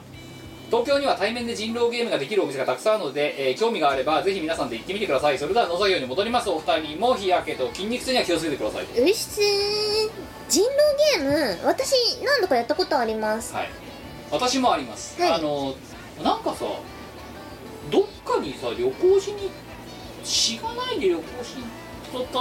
時やってなかったやったやったミニ人狼そうそうなんかちっちゃいやつ一周ですぐ終わるやつそうだいだすっげえモックがさ性格悪いとこたくさん出したみたいそうなそうそうそ うなんだっけどこ行った時だっけえー、っと六論の時かあそうだああ六論六で郎のあの温泉宿かなんか行った時にあれ泊まったのどこだっけ箱根箱根あたり箱根あたりの温泉宿で夜にねみんなでやったんですよなんかうちらなんやかんやさあれだよなあのさ夜になるとさそのまま寝ないもんな寝ないですねカードゲーム始める始めがちカードゲームをやりがちやりが ちやりましたあ札幌の時はだってチルノのやつやってたもんそうだねそうだねうんなんかさしかもさ行くやつがさうんがさなんか持ってくんだよねそうするとさそれをやり始めちゃうそうんで寝なうい、寝ないんで すよやったやった人狼やりまいしたやだよからやってますよただ多分そんなにあのやり込んでる人たちっていうほどではないんですよねでたまたま前やった「犯人は踊るは」あの犯人は踊る」をうさこしか誰かが持ってて使うさん夫妻が持ってたから「キムさんこれやりましょうよ」みたいな感じで「あじゃあ面白いから動画にしようか」ってやったのが前回そう やっぱり、ね、定期的にね非電源系のねゲームはねやった方がいいと思うカードゲームをそう押していこでお前バカじゃないうえそういうの苦手じゃないいやあーと人をさ人の裏を書いて何かをする系のさそういう心理的なゲームがさ、うんすごい苦手でしょ苦苦手なのかな手だろうなってうちらのだってあれだろ我らトークの時でインディアンポーカーのさお互いの さだだまし合わなさっぷりが結構やばいぞあれ確か見に直してみると感情がもろに出ちゃってるから「ってうせえのバンでー!」とかっていう 二人話しても IQ が4ぐらいしかないような なんか動画が確かにあれ頭悪かったと思うわもうちょっとインディアンポーカーだから真、ね、ポーカーフェイスっていう言葉があるぐらいだかあらあお互いのねをどうやって弱いカードにするかとかっていう心理戦なんだよあれだって一応いやほらなんで嘘は言わない主義だからさお互いさ微妙じゃなくなったなお前微妙じゃなくなったぞせーのバーンとかで1と2とかさなんかあのよくないうちら向いてないそういうのあねそう嘘はつかない主義なんですよだけどだったらだからあの文字が書かれてるの使ってしりとりやれとかそれ系の方がうちら得意なああのそうじゃああれだなんだっけあの猫猫なんとかパインみたいなチョコレーそうだろトチチョョコレートじゃないチョコレートグミチョコレートパインだっけじゃあグミチョコレートの映画な映画ななんだっけあキャットチョコレートだなんで目の前に出しておいてまだグミチョコレートパインから離れないお前前回もなんかなんか前回この話してる時もそんな感じだったなんか猫とチョコレートとパインじゃなかったっけみたいなお前なんか今日混ざりすぎいろいろやばい、うん、なんかないまぜないまぜないまぜになりがち今日はいやーなんでだろうねはい2通目えー、神奈川県20代男性荒川小石ありがとうなえー、梅雨時でございますが、ミコさんとキムさんにおかれましては、えー、ますますご継承のこととお喜び申し上げます。まあ荒川小石です、浦和。うらら浦和でいいもんーうるわがいいさて働き方改革と叫ばれる今日この頃我々中小零細企業には大企業から横流しされた業務をこなすのに時間を割きえー残業が月50から100時間ほどさらに増ええー大企業は割増、えー休日割増などを一切よこさず、えー業務を横流しするだけで働き方改革成功と言っている事実に国は何も知らないままこの黒い黒いブロックに染まった日本経済を我々中小零細企業が支えている昨今ですが、えーこの度入籍しましたは友人があの何重のさ何重の鬱陶しいこう序文なのこれわかんない 結局その友人なのところだけでよかったんじ ゃないブラック企業とか働き方改革とかさ割とどうでもいい話じゃない、まあどうでもよくはないんだけどうん、散々ディスってこの度入籍しましたっていうガラッとひねってしかも友人がですよただ彼がブラック企業で辛いっていうことを7行にかけて言ってるだけですよこれそうですねなんかでもそれとそれダブルパンチできたらあれだね結婚願望がある人だったらねしきんどいそうだねしんどいねでこっからが本題この友人とは幼稚園からの付き合いで長えよ本題に入るまでが高校では野球部の主将として活躍し ほうほう私が副将としてチームを甲子園へと目指したいわゆる同じ釜の飯を食う仲間でもありましたが、うんうん今年入籍して8月に式を挙げますほうほうだから来月ですねそんな中、えー友人代表のスピーチに私が選ばれてしまい一体何を話せばよいのか分からず大変困っていますなる ミほどコさんキムさん友人代表のスピーチといえば何を話せばいいのでしょうか、えーご教示いただけると幸いです追記ブラック企業という言葉があるのであればこの黒い黒い日本経済を何と呼べばいいのでしょうか漆黒のいずる国いいのか浮かびませんまずいあのね本当にねうちらね真面目にスピーチこいつに何をね喋らせるかのスピーチ考えてないと本当にねさっきの前段7行みたいなこと喋りかねないからそうね少しね軌道修正してあげないといけないよしうんでこうなった時野球部の主将と副将の関係でしかも幼稚園からのガチ友ですよそうですよで来月入籍そこの友人代表はなるなんだから順当になりますようんねそれも腐れ縁でしょうからきっとそうですでねそんな中ねこんなねあの黒い黒い漆黒のいずれにこの日本においてとかねそういうことをこいつに喋らせないようにするためにうんどういうえねあの友人代表のスピーチをししてあげればいいのいやだからその友人との蜜月っぷりをアピールする分にすればいいんじゃないのじゃあその人を仮にじゃあね太郎くんとしましょううんね太郎くんと私とはね4歳の時からうんぬんでみたいなそういう感じいお風呂に入る時も寝る時も同じベッドでみたいなやそれは気持ち悪いだろ普通 にえなんかあれじゃないの友人代表のスピーチだったらさうんでしょ人生には3つの川がと かさあのね、うん、あの何夫婦生活では大事にしなきゃならない袋が3つありますとかさそれそういう話すんじゃないのそうですねねなんだっけね堪忍袋なんだっけあと玉 袋玉袋玉袋が2つあるからもう3つじゃんそれそうだえ堪忍玉袋袋は一つ玉じゃないの袋右玉袋左だろあれね右と左に分けられるもんなのねキム一つだと思っていたよ私は以上ですって親族の顔まともに見れないけどそれで誰か堪忍袋玉袋玉袋以上です玉袋って一つじゃないのご結婚おめでとうございます誰ださっきのねイルカの話を引きずりすぎてるなんかないのこう20代の人が呼ばれた時に喋ってふさわしいスピーチでまずお前さ結婚式のそう友人代表のスピーチってやったことあるありますよその時何喋るのあその友達との蜜月っぷりをアピールしたえー何お風呂に入る時も何もかもずっと一緒でしょ一緒じゃないわなだろ、うんだからおかしいってしかも野郎だぜそうかどうすればいいどうしよう何ね喋ればいいえその野球部で泥だらけになって汗と涙を一緒に流しました的なで話は甲子園には行けなかったけどスタジアムの土を持って帰ってそれを育ててる植物の鉢植えに入れたらマンゴーが鳴りましたマンゴーがなりましためでたしめでたしこの度はご結婚おめでとうございますあのね思ったうねちらに何喋るかの文案を考えろっていうこと自体が無理筋だと思うそうかで、うん、思いついたことをそのまま喋っちゃう、そうだそこねに新規とか関係ないもんもはや、でも私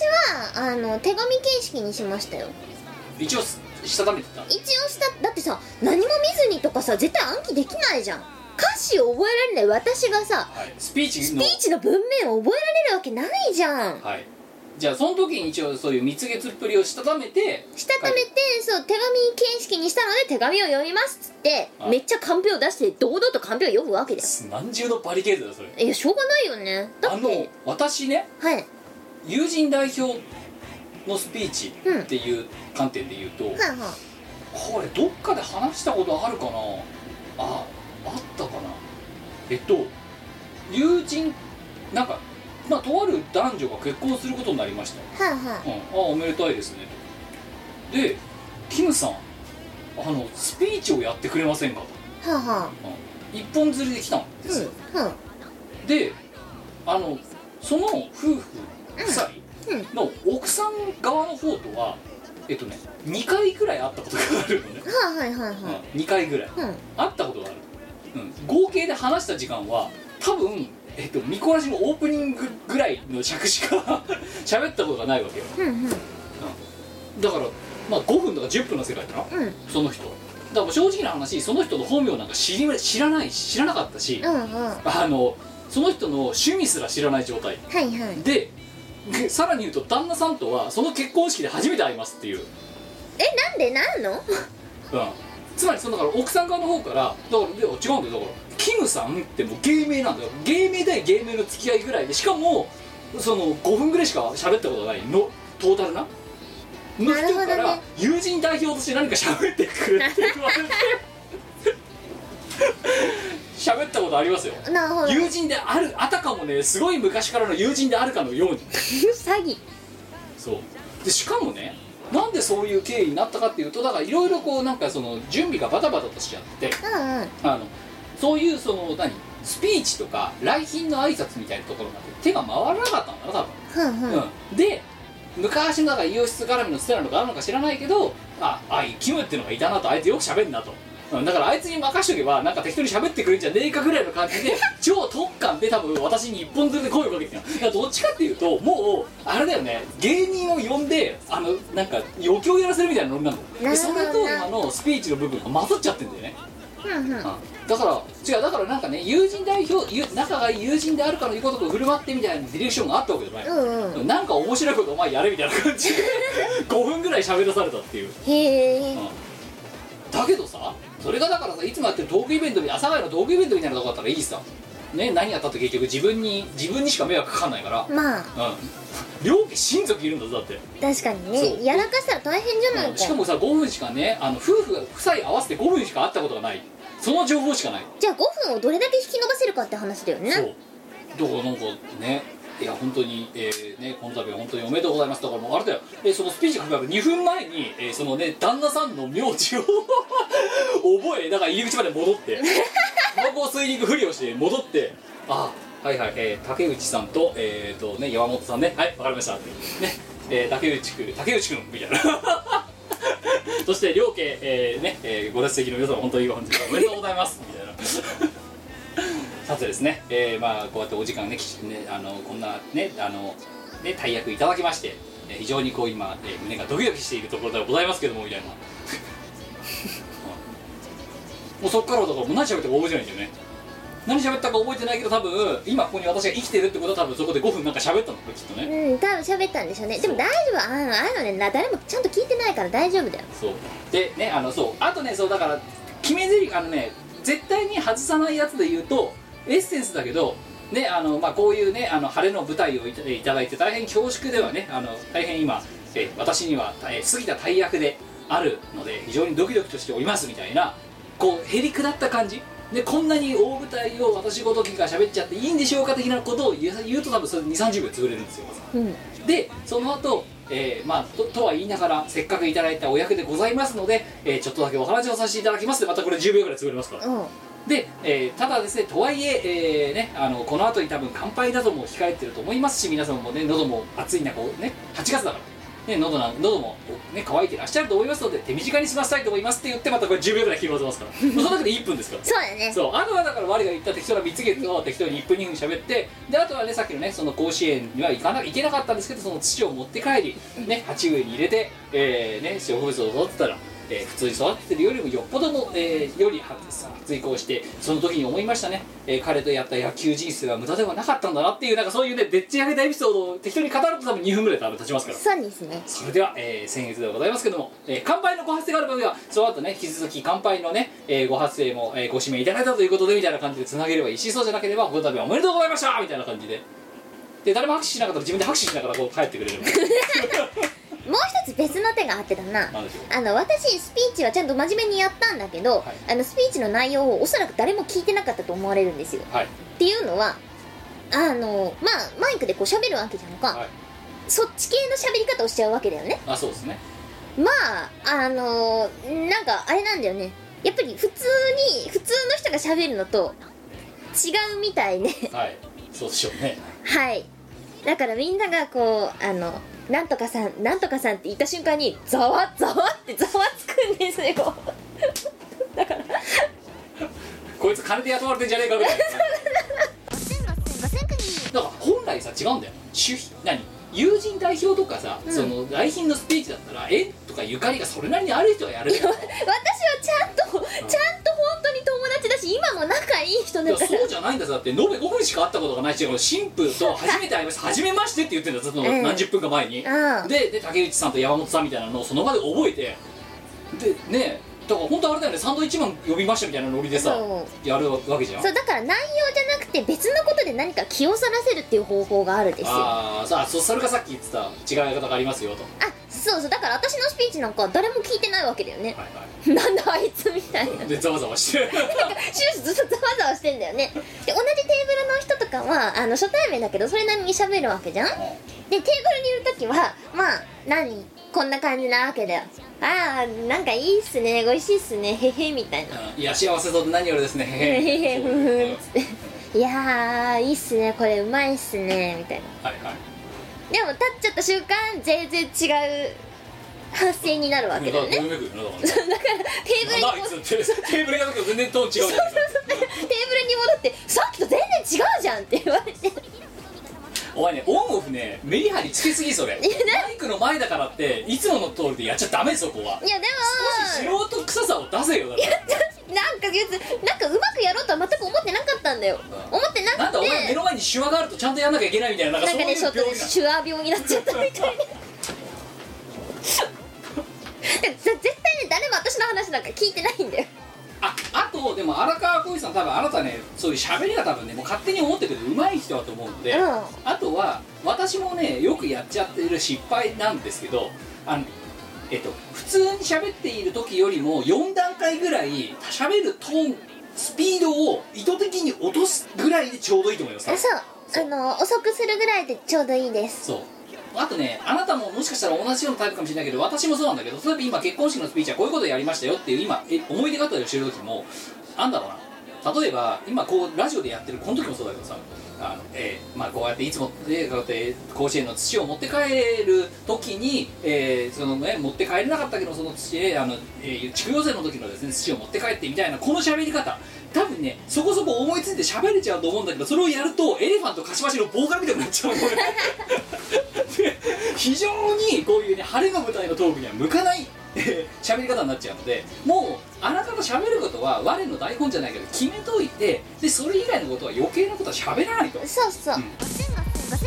はい、ということでねあの我がどっちかというと今回の話で言うとあなたは立ち位置は多分私今の私のエピソードに我のエピソードに近いわけだから、うん私が言ったようななんつうのちょっとあえてゆっくりめに喋るとか無駄に何でもかんでも言いたくなっちゃうけど特にねあの仲がいい友達の場合なおのこと言いたいエピソードがたくさんあるだろうからそれを言っちゃうか言っちゃいたくなる欲望を抑えて割と台本作り目ぐらいにした方が特にあなたは多分私の勝手な邪推だけど喋りうまいと思うので。うん営業をやってたわけだし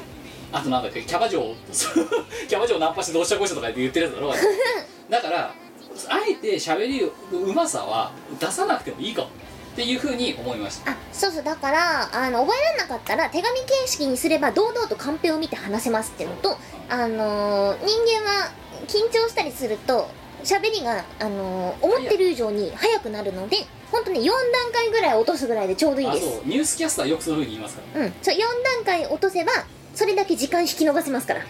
あとはあれだよもう手が空いてあったらさ手紙にしてさ、う背景から始めるわけ じゃないで敬具っつってでちゃんと手紙を読んだ後はあのーそのご友人に手紙を渡してあげてくださいっていうそうなのじゃないのだって友人宛ての手紙でしょそうなの手紙形式にしたらその方がいいんじゃないかな私は渡したその読み終わった段階で封に入れて、へあのステージ目の前で友達に渡したあそううんあとねもう一つテクニカルなことやるんだったら、ね、手紙を読みますって言って手紙を読ん手紙を出すんだけど手紙には何も書かれていないっていう関心帳みたいなことやるああなるほのどねそうやってた人いた前へえああのねで緊張こういう場は不慣れなもので緊張してしまいますので、えーす大変失礼ではございますけれどもえ手紙の方をちょっとし手紙形式であの台本形式でしたためてまいりましたのでちょっとこれをお読みさせていただくことをご容赦いただければって言ってバッて広げて何も書かれてないっていうことをやってるやつもいた、へえテクニカルだねそうでそこからグダグダのなんかトーク5分ぐらいやと思ってたっていうのもいたということで、えー参考になりましたでしょうか荒そう川あ浩一さん誰も聞いてないから大丈夫 ですはい、3通目、えー広島県30代男性瀬川ありがとうございますありがとうねあんまえー、りとこの人は実は初回から聞いてる隠れリスナーだったとで投稿が減ったっていう話を聞いて送ってくれたと、ありがたいねはいありがとう瀬川えーそんな瀬川さんなんですけど、えーちょっと蜂に刺されて入院してました瀬川です じゃあよ読むけど笑い事じゃないんだぞこれ結構やばいぞ本当だいやそうなんだけど さえ初めて投稿してくれたわけでしょそれって蜂に刺されて入院してましたから始まるなんなのそのさちょっと田舎帰ってましたみたいなノリ夢タウンで、えーいつものように半額サラダをあさって帰宅、えー汗を流そうとシャワーに入りシャワーを浴びていたところ、うんどこかに潜んでいた蜂に耳をぶすり、えーシャワーの音で聞こえなかったため刺された時気づかなかった自分は首が動かないなぁと思いながらいやい刺やされたかなと思ってそのまま就寝えー次の日謎の寒気と発汗のコンボにインフルを疑いよ、えー翌日病院にいたところ即入院となってしまいましたなんじゃない顔が朝青龍のごとく腫れ上がり一目でわかるレベルで危険だったそうです、えーやば先生曰くあと1日遅れていたら確実に死んでいたそうでのちょっ入院当日は腫れのせいで片目が肉で塞がって見えないほどの状況うわ診察室に入った時の先生の第一声である「危ないよ」が今でも忘れられませんといや危ないよって何に対して危ないよなの生命なのそれはそこは、えーどうされましたか?」じゃないんですねまあ明らかに危ないから危ないよって言ったじゃん多分そういうことだよねどうされましたかってだってね顔がさ半分見えなくなってる状態のさ感じが来たらさどうされました僕そもないよまあね見ての通りだよって感じでしょうねえー、ろ 6, 日の入院を経て15万というあまりに痛い出費を払いなんとか退院したのでメールをしたためましたいやい やちょっと待って笑い事じゃなさすぎるんだけどさ、うん6日も入院したの15万入院費で飛んでったらしいです、やばくないえーみんなも蜂に刺されたらすぐ病院に行くんだぞおじさんとの約束だって書いてありますけどいやい言われなくても行くわないやつうかさシなんで気づかないシャワーでさ浴びてて刺されてさシャワーの音で聞こえなかったため刺されたと気づかなかった自分はって結構やばいよなつって死んでんじゃねえの本当に普通痛さで気づくよね耳だよしかもいや絶対気づく耳刺されて顔目が半分なく見えなくなるぐらい腫れるってやばいぞやばいでしょだって首が回らない時点でやばいでしょ寝違えたかなじゃねえよ鈍すぎるでしょあと1日遅かったら死んでましたって九死に一生じゃんマジで、そう蜂で思い出したんですけど我が家はいあのまたあの招かれざる客が庭に来ましてですまねた巣巣を作る足長が巣作ってるんですよお今前前一回さスズメバチ作ってなかったっスズメも作ったし普通のミツバチも作ったし今度は足長かいってけ感じなんだけど生き物の地球気候だもうやめてほしいよねだからねおじいちゃんが撤去するってなまたうん今週のおじいちゃん蜂を撤去するそ あのうね蜂に刺されたエピソードずーっと昔のミコラジでも話したんですけどあの私あの高校生の時にええ1ヶ月だけショートホームステイをしたんですよ何ア何メリカはボストンうんであのーまあそんなにねいきなりさその高校英語ぐらいの状態でさ、うんまあ、アメリカに行ってるわけですからでそのホストファミリーみたいなところにいて、まあ、プチホームステイみたいなことしたわけですけども、うんうんそこでお世話になったわけですよねで「おいお前」と。ね、あの今からピクニックに行くぞみたいな感じになって、はいはいでピクニックだって言ってるのに車で行くあたりがまたね肥満大国アメリカっぽいんですけ どあの低い車に乗せられて で後部座席に乗せられてよしじゃあ今からピクニックに行くぞみたいな感じでまあ行ったわけですよ、うんで車の中に乗ってたらあの突然ねあの尻にドンってすごい痛みが激痛が走ってはいはい全部にでまあ明らかに多分あこれは多分蜂に刺されたんだなと、うんでもまあそんなそんな冷静なことも考えてられないぐらい痛いわけだから彼の言ってるこの鈍感さは私にはよくわからないんだけど明ら明らかに尻の方が強いじゃんそうねだけど尻刺されてもうわ痛ってってで痛えマジでうわ超痛えんだけどみたいな感じで後ろでうわーって暴れてたのそしたら「おいなんだ楽しいのかハバファー」みたいなこと言われて「いや違うんだろ」と。 ああご陽気だなみたいなリキが楽しめるのかいみたいな感じで あの陽気なアメリカのあのノリでだぜ最悪パパファンじゃねえよって いえそれどうしたのやで「行って」とかって超さすごい超痛えとかって普通に顔を歪めながらさ、ね、いきなり騒いおかしいんだよでもあのアメリカ人もよく考えたあのホストファミリーも明らかにさ喜んでる楽しいトーンじゃないじゃんまあ顔歪んでるしさででもあいつらは「痛え」っていう日本語が通じないから「お楽しいのかい?」みたいな感じでいきなりテンションが上がった、うん、薬決まってんじゃねえのってでその後にちょっと痛みが引いた後に冷静になってあこいつら多分通じてねえなと痛いってことが分かってないんだとだからもう全てもうあらかたひとしきりこう何大騒ぎが終わった後ですようんアウチって冷静に言ったら「おい痛いのかい?」みたいな感じになって「大丈夫か?」みたいな 「おめえなんて差し寄るにも程があるんだろ」と本当だよ明らかに痛そうな顔してるのに「アウチ」って言われて「おめえら楽しいのかい?」みたいな感じで「来ただろ?」みたいな「グイグイ来てグイグイ来ただろ?」って 後ろで超暴れてんだぞだって車揺れ車体揺れるぐらいの勢いでめっちゃかわいそうそう幸いなことにアナフィラキシアナフィラシアナフィラキシーアナフィラキシー何かしみたいな、うあやつでもなかったしそんなに刺されたやつがやばいやつじゃなかったの多分普通の蜂だったんだよはんはだん多分だから大丈夫だったんだけどにしたって結構痛かったっすよそれがさ気づかない耳刺されて気づかないってどういうことだよ見違えたかなバカじゃないシャワーの音で気づかないもやばいぞやばい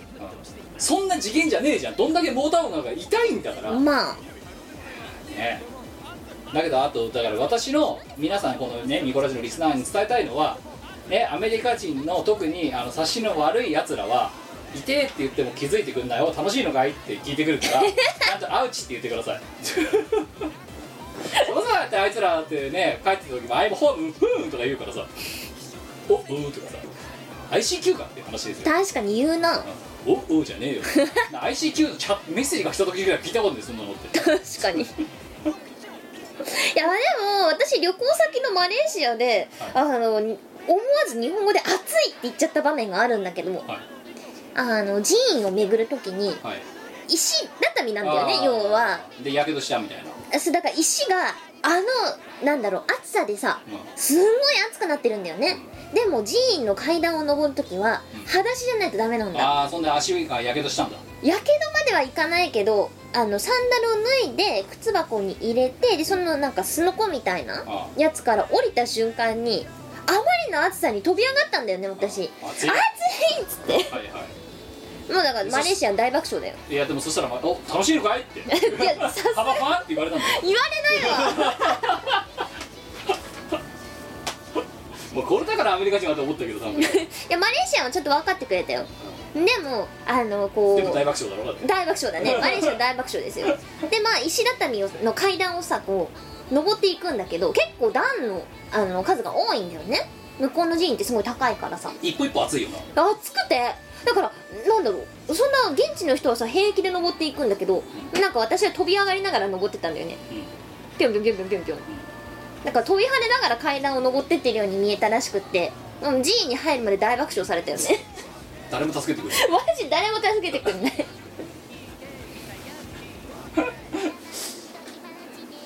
やっぱりあれですよねあの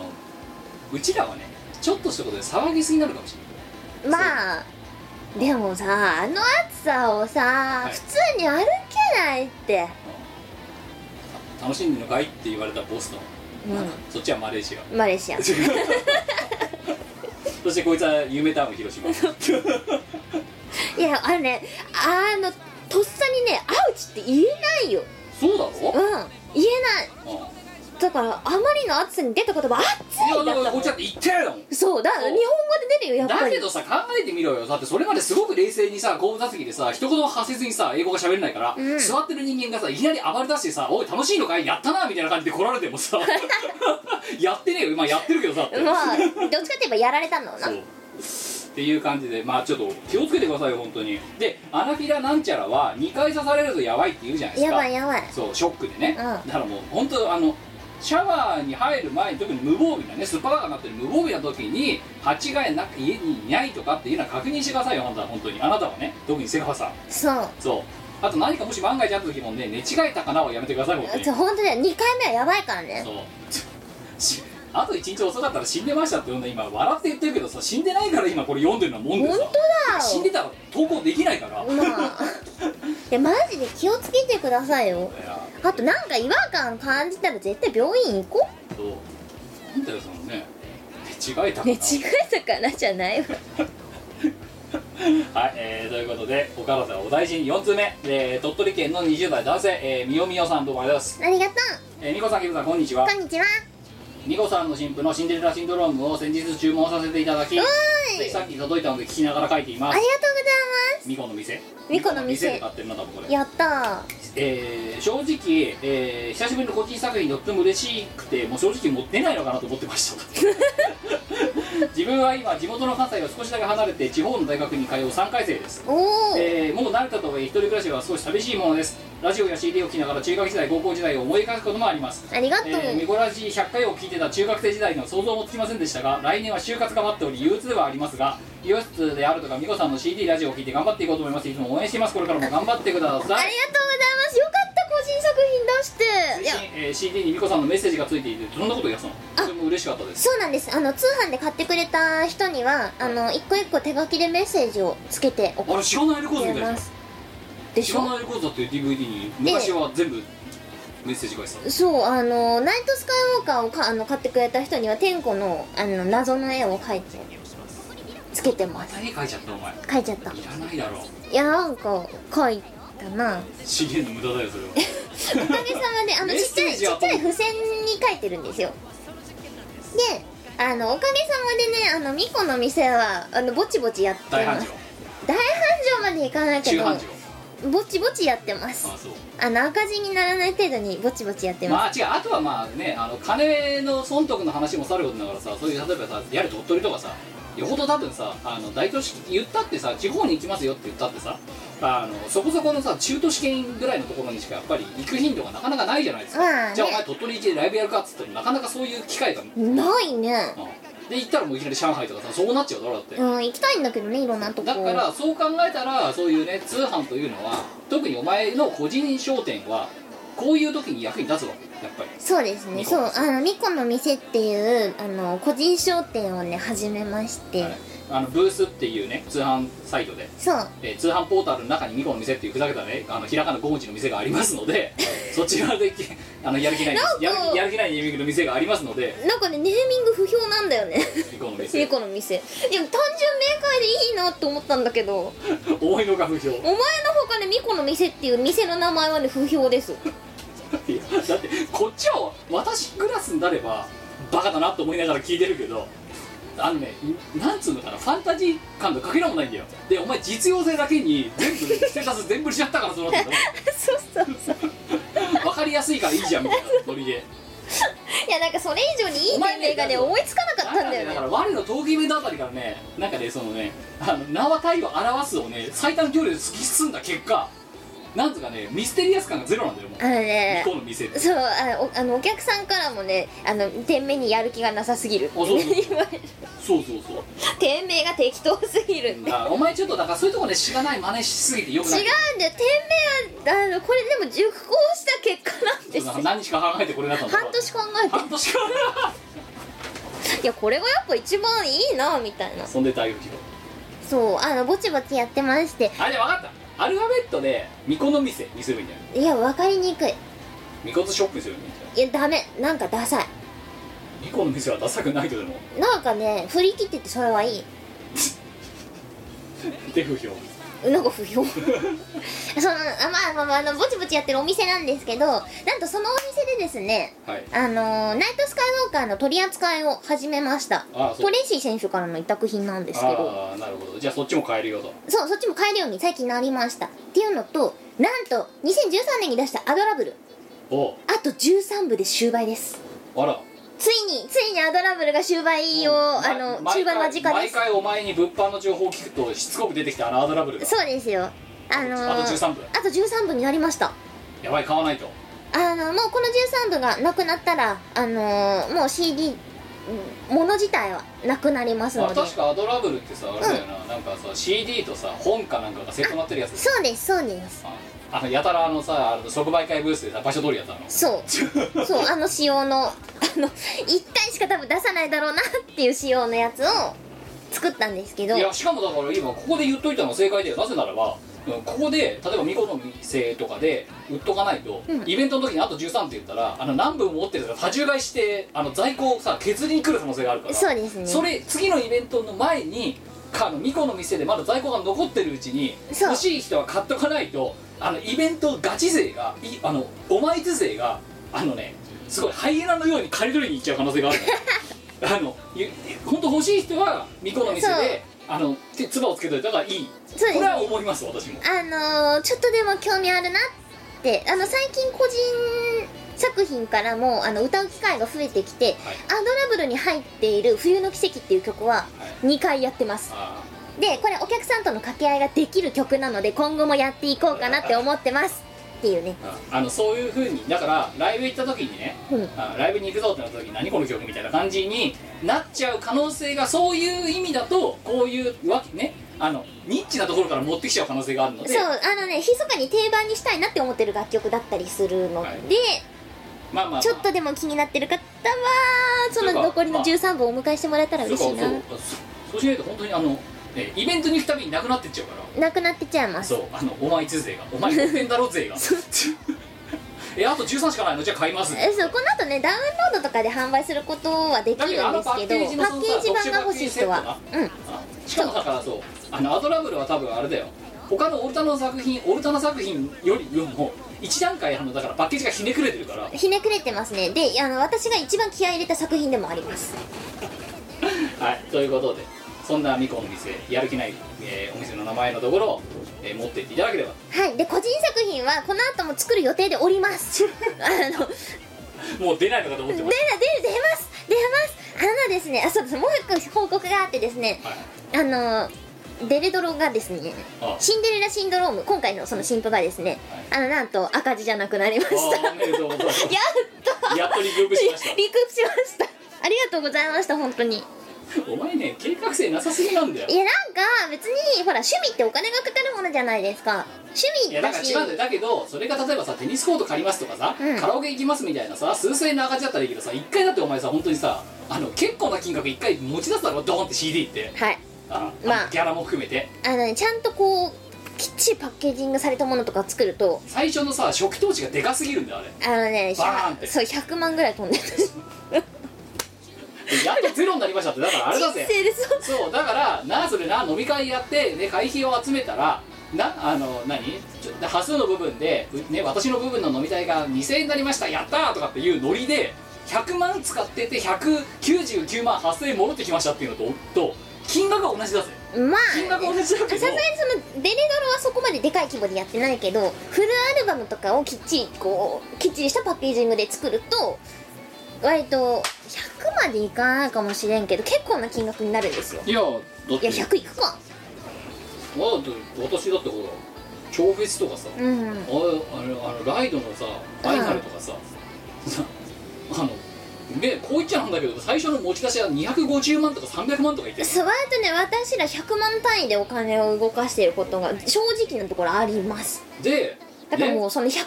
かけてるプロジェクトとかは赤字になったらどうしようってうん一家離散だってこれから1年ただ働きだみたいなさいえわし本やだ当かにら本当は調節の時だってだからマイナスで320マイナス320万から始まってさ、んで280万戻ってて40万赤字ですみたいなさよくここで着地できたよなって ギリギリすぎんだろってでそう言いながらさね200 320万になる前はさ280の280でトントンかなとかっつったらさバスが1台じゃ足りなくなりました18万ですみたいな こと言ってさおいここでマイナス18万かよみたいなウッド村さんどうしようみたいな 畑売りますみたいな話を割とギリギリの時にやってたのが超別に2017ですからねそうなんですよだからそうななんだっけあれだえっ、と「エバーラスティングスノー」とかはい作った時は割とその100万以上のお金を動かしてましたあヒヤヒヤすんだよなあれなあー心がそ休まんうないよ休まんないねまあでもほらあのー私も大人になってある程度自由にお金を使えるようになったよっ全然ていいうのやだといやいやだけどだけどよいや私だってそれはさ過小文書とか全くないわけじゃないよだけどねいとりあえずね「おいキム300万とりあえず持ち出せ」って やべえってこのまま老後の金とかまで使ってんじゃねえかみた いな一時的にすごい金額を使うわけじゃなくてだから今までね人生で一番大きな買い物は何ですかって聞かれた時がすごい困っていやまさか CD 制作費とは言えないよなな、んでだと私あれですよ超フェスって答えて もらってだよね一番私も CD 制作ってことはで2番がラえ2番がアルバトロシスライドサマンポーだよ2番パソコンとか かなそんなに大きい買い物旅行だいいよだからさまださでもさそのさ旅行とかだとさ自分のさ持ってるお金から出しますとかだけどさ下手するとさこれからさのさ前何いろんな給料とかさいろんな賃金の前借りをしするぐらいの勢いでお金を突っ込みますみたいいなやさそう本当そケースとかれだとさ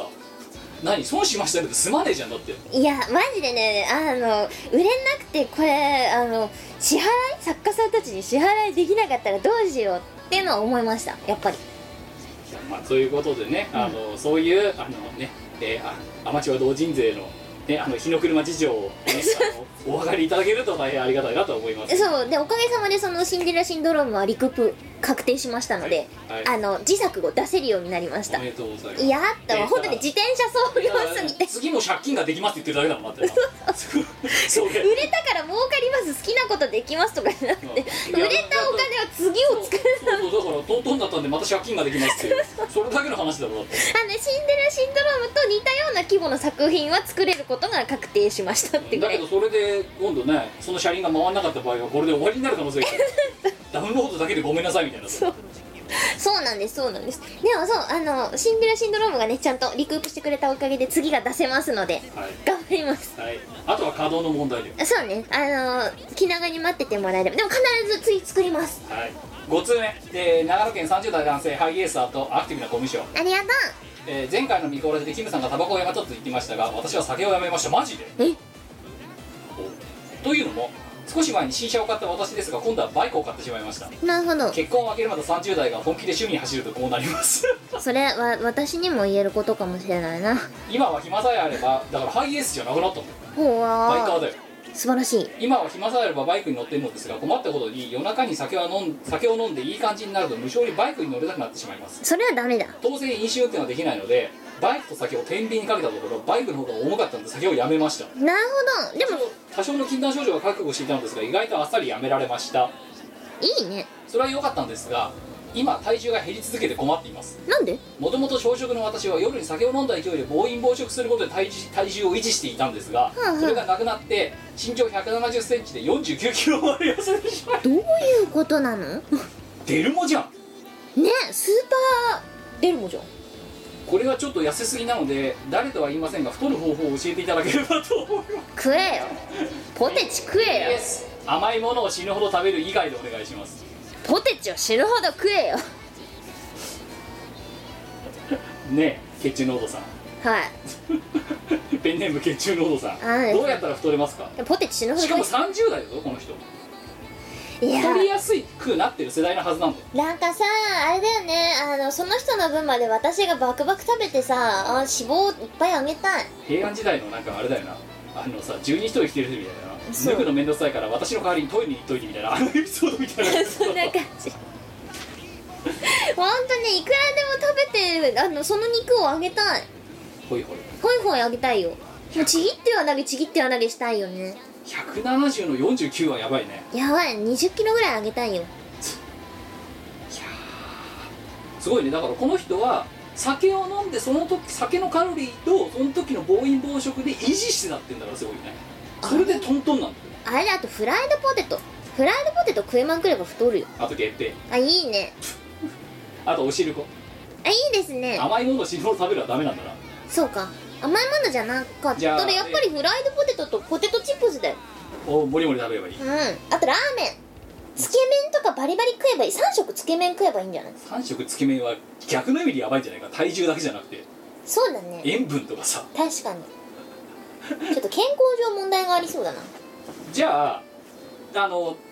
朝食なんだけど、無理して一品何かた追加で頼む、何でもいい肉でも野菜でもいい餃子で胃袋をでかくするいいねそうそ胃うちょっと袋を拡張していこてかね少し太った方がいいあなたのううんあの170だったら55ぐらいにはしとかないと逆に体力がなさすぎてやばいと思55でも軽いと思うけどね60あっていいと思うういやよまあそうなんだけど、うんまずだってそれでもだって6キロ太るんだぞ、まあね6キロ太るなんてお安い御用じゃないか経験者は分かるはいああれ最最わ最痩せの時からさ1 2 3ぐらいいってるだろだって最痩せの時から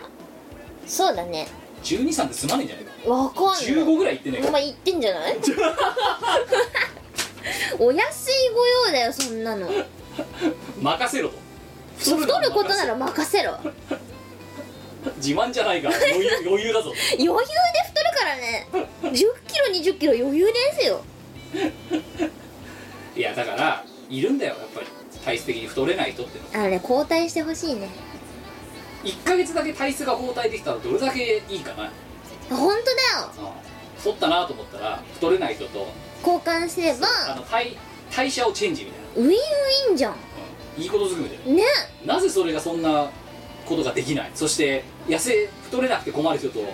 あの痩せられなくて太る困る人がいるんだろうかそうねどっちかといえば令和なのに本当だよあれね人間の遺伝子は令和時代に対応していくべきだと思うんだよねだってこれあれでしょなんで我々我々は太っちゃうかってさあれでしょあのなんだあの食べ物をあんまりた食べれなかった時代のはい名残でしょそうですね体はエネルギーを蓄えようとするからこうなるんでしょもうねあの食べ物いっぱいある時代だからさいいよ蓄えなくてそうですよで遺伝子に教えてあげないとでもお前の遺伝子はバカだからなんでこうなっちゃったんでしょうね食べるぞって思っちゃう食べるぞって食べるぞおーっつっていや別にね食べなくてもねあのカロリーは好きなだけ手に入るからいいんだけどな別に どんどん消費してくれればどんどん食べるのになあ運動しなさいーありがとうな6通目、えー千葉県の10代男性城之内ありがとうございますシャチクレットナイトについての質問です、なになにえー投稿中に前回のニコラジを聞き直してふと疑問に思ったのですが、シャチクレットナイトの社畜割はブラックアルバイターも含まれますか まずえっ、とイベントじゃあここでイベントの告知をしましょう、はえっ、としがないレコードのホームページをアップデートしましてえっ、とまずはその9月の20日だっけ、にシャチクレットナイトっていう、えー、阿佐ヶ谷で阿佐ヶ谷ロフトでやらせていただくオールナイトイベント、いチーム我らで、えー、2名だけで回してまいります、えー、ワンの陶芸イベントとはちょっと一風毛色の違う、えー、社畜の社畜による社畜のためのトークイベント、うんを、えー開催いたしますなのでそういう体なので我のトークイベントみたいなコーナーが明確にあるようなものというよりも社畜が社畜についてただひたすら深夜に語ると金曜の夜の深夜に語るというそういうイベントですねうだんからイベントというふうに言うのはもしかしたらおこがましいのかもしれない雑談そう社畜の雑談で今、えーこれですね社畜レッドナイト、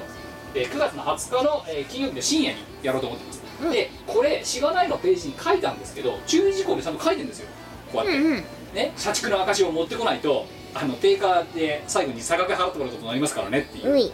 でもう一つはオールナイトなので18歳未満とあと高校生は基本入っちゃダメですとうんあ当たり前です風営法違反、そうですねそう青少年なんちゃら条例とかに引っかかっちゃうから、ねでこの城之内さんが10代のいくつなのか分かりませんけどそうそうそう18 18はダメ、まはずダメかそそううあと高校生もダメ、うんあだからパチンコとかと同じノリですよ、うんうんさらに言うと当然未成年なんで飲酒はダメですって飲酒喫煙はダメですって話なわけですよね、うんで社畜割の話はこのそのしがないのページにも書いたんですけどあの判断をす社畜の証を持ってきたら9割引きですよと前売りの金額でいけますよと今の2000円とかねでその社畜の証いや私の個人ツイッターにも何個か質問が来てるんだけど、んうん社畜の証っていうのは別に社員証とは限らないわけですよ、何度も何度も言いますけどうん名刺とかでもいいですそうでしもっと言えば社畜の証だと反社畜社畜の証それが社畜の証かどうかを判定するのはチーム我らではなくて阿佐ヶ谷のてロフトの店員さん、うんレジ打ってる女そうあの女の子か男の子か分かんないけそどうあの人が最後にパッとそれを見せてああこの人社畜だなって言ったら社畜の証として認められるっていう判定基準なんでそうですね私たちが別に社畜の証は何ですかだから非常に100%絶対に社畜の証だってわお前は社畜だって分かる社畜の証の一例が名刺であり社員証でありっていう話なんですあと健康保険証とかでも社保入ってる人はそうなんだよあそうっねていうもう100%社畜だって分かるうんもの、何かの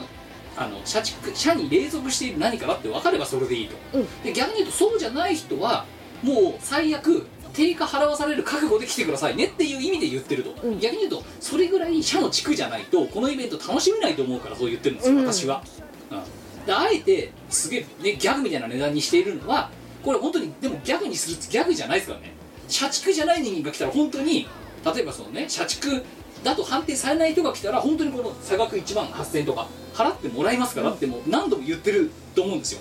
でで今ねそのツイッターでも来てるしこういう投稿でも来てるけどこれは社畜の証になりますかっていう質問に対してだから私はそれに対してイエスともノーとも言わないです判定するのは私たちじゃないからただ100%社畜の証だと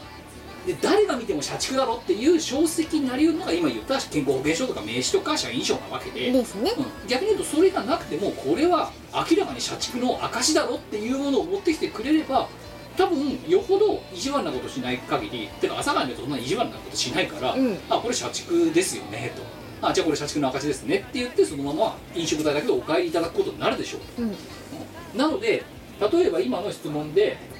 何社畜レッドナイトの社畜え社畜割はブラックアルバイターも含まれますかっていう質問に対して答えならばそれがブラックアルバイターでありあもっと言うならば講義の意味でこれは社畜だねって阿佐ヶ谷の人がこう中立的に、うん、パッと見てそう判断できるものであれば大丈夫なんじゃないですかっていううんただそれが「いやこの人社畜じゃないですよね」ってなったら「1万8000円です」って言われちゃうのでそれだけ気をつけてくださいねとでもっと言うと今すでに前より多分何十枚か売れてるんですけど、うんあの来てもらった時にあのそう出すものが社畜の証だと認められない明らかに認められないもんだとすると本当に差額請求するようにしてもらうように私阿佐ヶ谷の人にお願いしておくのでまあまあそれを踏まえてだから散々言うねしだってさ違うのページにここまで書いてるんだよインフォメーションで、うんでそだから今その上でさあえてねこれは含まれますかこれは社畜の証になりますかって質問はもうちょっといい加減ご勘弁いただきたいんですよ、はうんここまで言ってるんだから、うん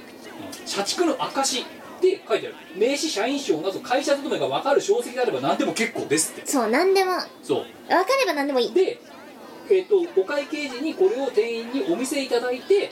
えーおおごのご提示がなかった場合お会計時にさ定価との差がお支払いいただく形になりますのでよくそれをお忘れなきようにご持参をお願いしますっていう注意事項を書いてるわけだからうんそれでさ個別その上でさ個別にさこれは含まれますかこれは社畜の証になりますかっていうのを答えるでイベントの特性上よイベントの特性上をそんなに丁寧に答えるようなイベントでもなくねしかもだってよ社畜の人しか基本相手にしねえってここまで言ってんだから大人なんだから判断はできるでしょっていうあえて突き放しちゃっていいじゃないとこのイベントに限っては社畜に優しいイベントそうだから社畜だったら何も言わずにいやそのまま来てもらって多分楽しんで帰ってくれるでそうじゃなくてそのこれは含まれるとかこれはギリギリグレーゾーンかいけるかもしんないとかっていう人たちは申し訳ないけど今回なんつうのかなあんまりだからそのなんつうの変なへあえて乱暴な言い方すれば招か本当に招いているお客さんじゃない可能性がある社畜じゃない可能性があるでも社畜のためのイベントだから社畜の人とねあの管を巻いて夜中夜通しで語りたいっていうのがうちらのもともとのこのイベントのさ雑談から生まれたからそねうそうそうそうそうだそうからあのね社畜であること社畜でよかったとか大人でよかったって思ってもらえるイベントにしたいんですそうよそうそうだからあの家出た瞬間にちゃんと社畜の証がカバンの中に入ってるからっていうのを必ず確認してくださいねまあだからあとヒント言うならあれよねあのさ明らかに自分の携帯自分の個人持ちじゃないその携帯とうんか、うん二2代目の携帯とかだって社畜の証になり得るかもしれない会社から明らかに貸与されてるのがもうめ一目で分かるような携帯とうか,、んうんうんうんだって社畜の証ですよねそうねヒントで言うならあとは社内メールとかまもあまああり得るよねあり得るよねそうだだいずれにせよでもこれが社畜の証なのでこれとこれとこれですっていうのはいつものイベントだったらやりますよ丁寧にね、うんお客さんだからだけど今回の場合は社畜を相手にしてるわけだからで社畜って大人なんだから大人だったら判断はできるでしょってでしかも深夜じゃんある程度さそこれぐらい不親切なイベントがたまにあったっていいじゃないです かってしあの主催は思うわけですよ少なくとも私はねほうほうなんでこれに対しての質問以降答えませんもうええあのツイッターでももう答えませんし、うん、あのご自身で判断してくださいと強いて言うならこの夕方ホームページのイベントの告知ページを見て自分で判断してくださいっていうぐらいでとどめておこうと思いますのでそれを踏まえて城之内さん何が自分が社畜の証だと明らかにみ認められるものを持ってきてくださいっていう感じでいかがでしょう そうねあとはあの19歳であれば入れますあ18の歳でもいけるあそうか18歳未満はダメだからそうそうね18歳未満ダメだからそう高校生じゃなければ18歳19歳大丈夫ですあの社畜であればいいです大丈夫です、はい、だってね高ただ卒お酒の提供はできないので高卒の社畜がいるからねそうそう高速の社高卒の社畜いますから社畜であって18歳19歳であれば入れますなのでこのイベントに関する参加資格いや参加資格はもっと言うなら乱暴に言うなら全員にありますよまあ、18歳未満じゃなければあねそうそうそうそう大人だったら高校生高校生までの18歳未満じゃなければそう参加資格はありますそうだから定価が2万円で前売り定価が前売り2万で当日が2万5000っていうだけの話でわあもう社畜のお菓子いるもうお前 は持っていく けどっていうか会社帰りに行くんだから絶対持ってるだろうよまあ持ってま すねはい、そんな感じです。えー、っていうのが「社畜ネットナイト」でその後、えー、と翌月ですね10月の15日の土曜日こっちは丁寧なイベントスマイルの東京日の8っていうあこちらは丁寧なイベントです昼のイベントです、昼なのであの未成年18歳未満の方でも入れます、えーあのえーあのお酒の提供できないですけど今回のロゴを私作ったんですよ本当腹立つよねでもね今までの中では一番いいロゴですよちょっと関ジャニ8っぽいイメージで作ってるじゃあ患者に8感出していいくやだかからこうやって書いた、うんで会議に最初この画像しがないのページにこれ貼っといてっつってこの画像を書いてその注意書き LINE で送るまでちょっとインターバルだったの、うんでこの画像だけはだから会議に送られた状態になったら「ウケる」って書かれ てうん会議にはね評判良かったうんこれいいと思うだけどこれ阿佐ヶ谷これわ私は8位のつもりで入ってるのね、う患者にやるとからなんだけど イベント名が えっとねどこだっけな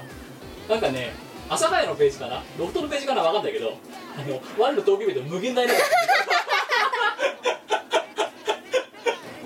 前川店長これ無限大に書いちゃったのこうなっちゃった違うんだ8のつもりで書いたんだけどイベントのどっかのイベントの告知ページでは思いっきり無限大になっちゃってるんでこれあの8なんでそこはちょっとあのお気をつけいただき無限大ってじゃあもうできねえじゃねえかよっていう本当だよそうこれ無限大にしちゃったらなできるようになっちゃうなねえ次無限じゃなくなっちゃうじゃんえいや無限クラス1だ落としたの次はどういうあれどこだっけななんかどっかでそんな感じだった無ま限あになっちゃった、はい、まあということでっていうのが、まあ、イベントでもう一つ、えー、とこれ我あんまり関係ないですけど、えー、とシガナイトその前にですね、えー8月ちょうど私がプライベートで放殺した時についでだからイベントやっちまおうぜってか箱だけ押さえたからみんな来てよっていうノリのやつシガナイススキの多幸感っていうイベントをうんうんメインにしましたけど、えーえーとススキロのボックスっていう箱で、えーちなみに私何をするって何もしませんからえいやみんなが DJ がやってくれて、うんうんであと有志がお歌歌ってくれるのをここお酒が美味しいらしいんで、うんお酒を飲みながら多幸感に打ち震えるってお前が多幸感味わうイベントかいいう、うん、だって最初だって仮のイベント名キムのエゴだ からでもそしたらうのっちにも止められたんだよ、うんキムさんそれやめてくださいって、うんキムのエゴはイベント名として成立しませんみたいなこと言われて で今これが配信される時には少しじゅプレじゅ出演者が追加になってるかもしれませんけど、んあのうのっちうんえっ、とねララミうん あと,、えー、と向こうの DJ さんの極だけ、うんそれから、えー、とこの箱のスタッフのこうちゃんそれから、えー、とあとね、えー、とうのっちの、えー、とお友達お知り合いあとうさこしの、えー、とおお知り合いでもある、えー、佐賀っていう DJ、うんうんここまではとりあえずなんかねなんか知んないけど酒をおごってくれるのは出ますよっていうノリであの出てくれることになっているとおーででかつこれもまた注意書き書いてるんだけどこのそういうイベントなんで私箱だけ取ってしかも自分で何をやるわけでもないのよなんだったら別に曲は書けるかもしれないけど DJ やんないと、うん自分が好きな曲をただ書けるだけっていうぐらいやったとしてもうん多幸感だからこれ私の多幸感だからなので書いてあるねここにね DJ 歌唱ライブ中心での催しを考えておりますが突発でそれ以外の演目が行われるかもしれませんだからここで「手品やりたいです」って言ったら「あいいんじゃない?」みたいなあいいみねな手品なのでねこのイベントに出演したい方は、えーこのメールアドレスに、えーとえーおお名前と演目と想定所要時間を送って くださいついにもうあれだもん雑公募公募だもん出演者雑7月いっぱいでってだからこれ聞いてる方例えばだから俺は水芸をやりたいって言ったら水芸をやりたいって送ってくれれば20分あれば俺水芸できるからあいいねジャグリングしたいとかそうそうそう大歓迎ですよそうそういうのそれを見ながら私はお酒美味しいお酒を飲んでうん多幸感に打ち震えたい、いいですねいよいよ自分で何もしないイベント箱だけ取っちゃった系のイベントの直北ですね良いのでははいという感じで、えーまあ、私のねプライベート考察を皆さんでねあの一緒に、えー楽しんでいただければ楽しむ場を作らせていただければと思っています知らないの告知はそんな感じでございまして、はい我の告知はいえっとですね私なんとうーんと上海中国上海に行ってはい歌うことが決定しています、はいえー、と8月の17日18日に、えーバンダイナムコ上海文化センターさあバンナムなのんにて、あのー開催される上海の東方オンリーイベントはいえー、と星を滴るおかずき 読めない大丈夫な のかそれはなイんて呼んだベント名すら言えないのやばくねえかだってさ中国語のイベント名なんだよ星を滴るおか杯だろこれ杯おかずじゃねえよ お前それひらがなじゃんしかもああこれさサッカー和音の「お」かと思った おかずきってなんだよなんだろうってそっかお杯前か中国人バカにしてただろだっそてんなことないそうあ上海のちょっと中国語読みでなんて読むのかわからないんだけどでおわいにでおわいに終わりにおわいにで終わりに出ますはいあのいろんな東宝サークルさん日本のサークルさんもそうですし上海のサークルさんも出るのでぜひあの海を越える予定のある方はぜひハードル高いな17日が即売会で18日がライブらしくて即売会にも私いる予定ですので、はいぜ寝ひ坊しなければなはいあ大丈夫あのです辛いもの食べてあの具合悪くしてなければ大丈夫出ますはいのであのもしいらっしゃる方いればどうぞよろしくお願いしますはいまあだからその翌週が今度すすきのですから、そうだね上海からすすきのだよやべえなすごいはい、という感じでございまして、えーまたまた、えー通常回らしい長丁場に特にエンディングの長丁場になってしまいましたけれども他何かありますか大丈夫ですかないでーす、はいということで、えーミコラジオは233回ここまででございますお相手はキムトみこででんはさんまた次回お会いしましょうバイさよならバイこの番組はイオシスの提供でお送りいたしました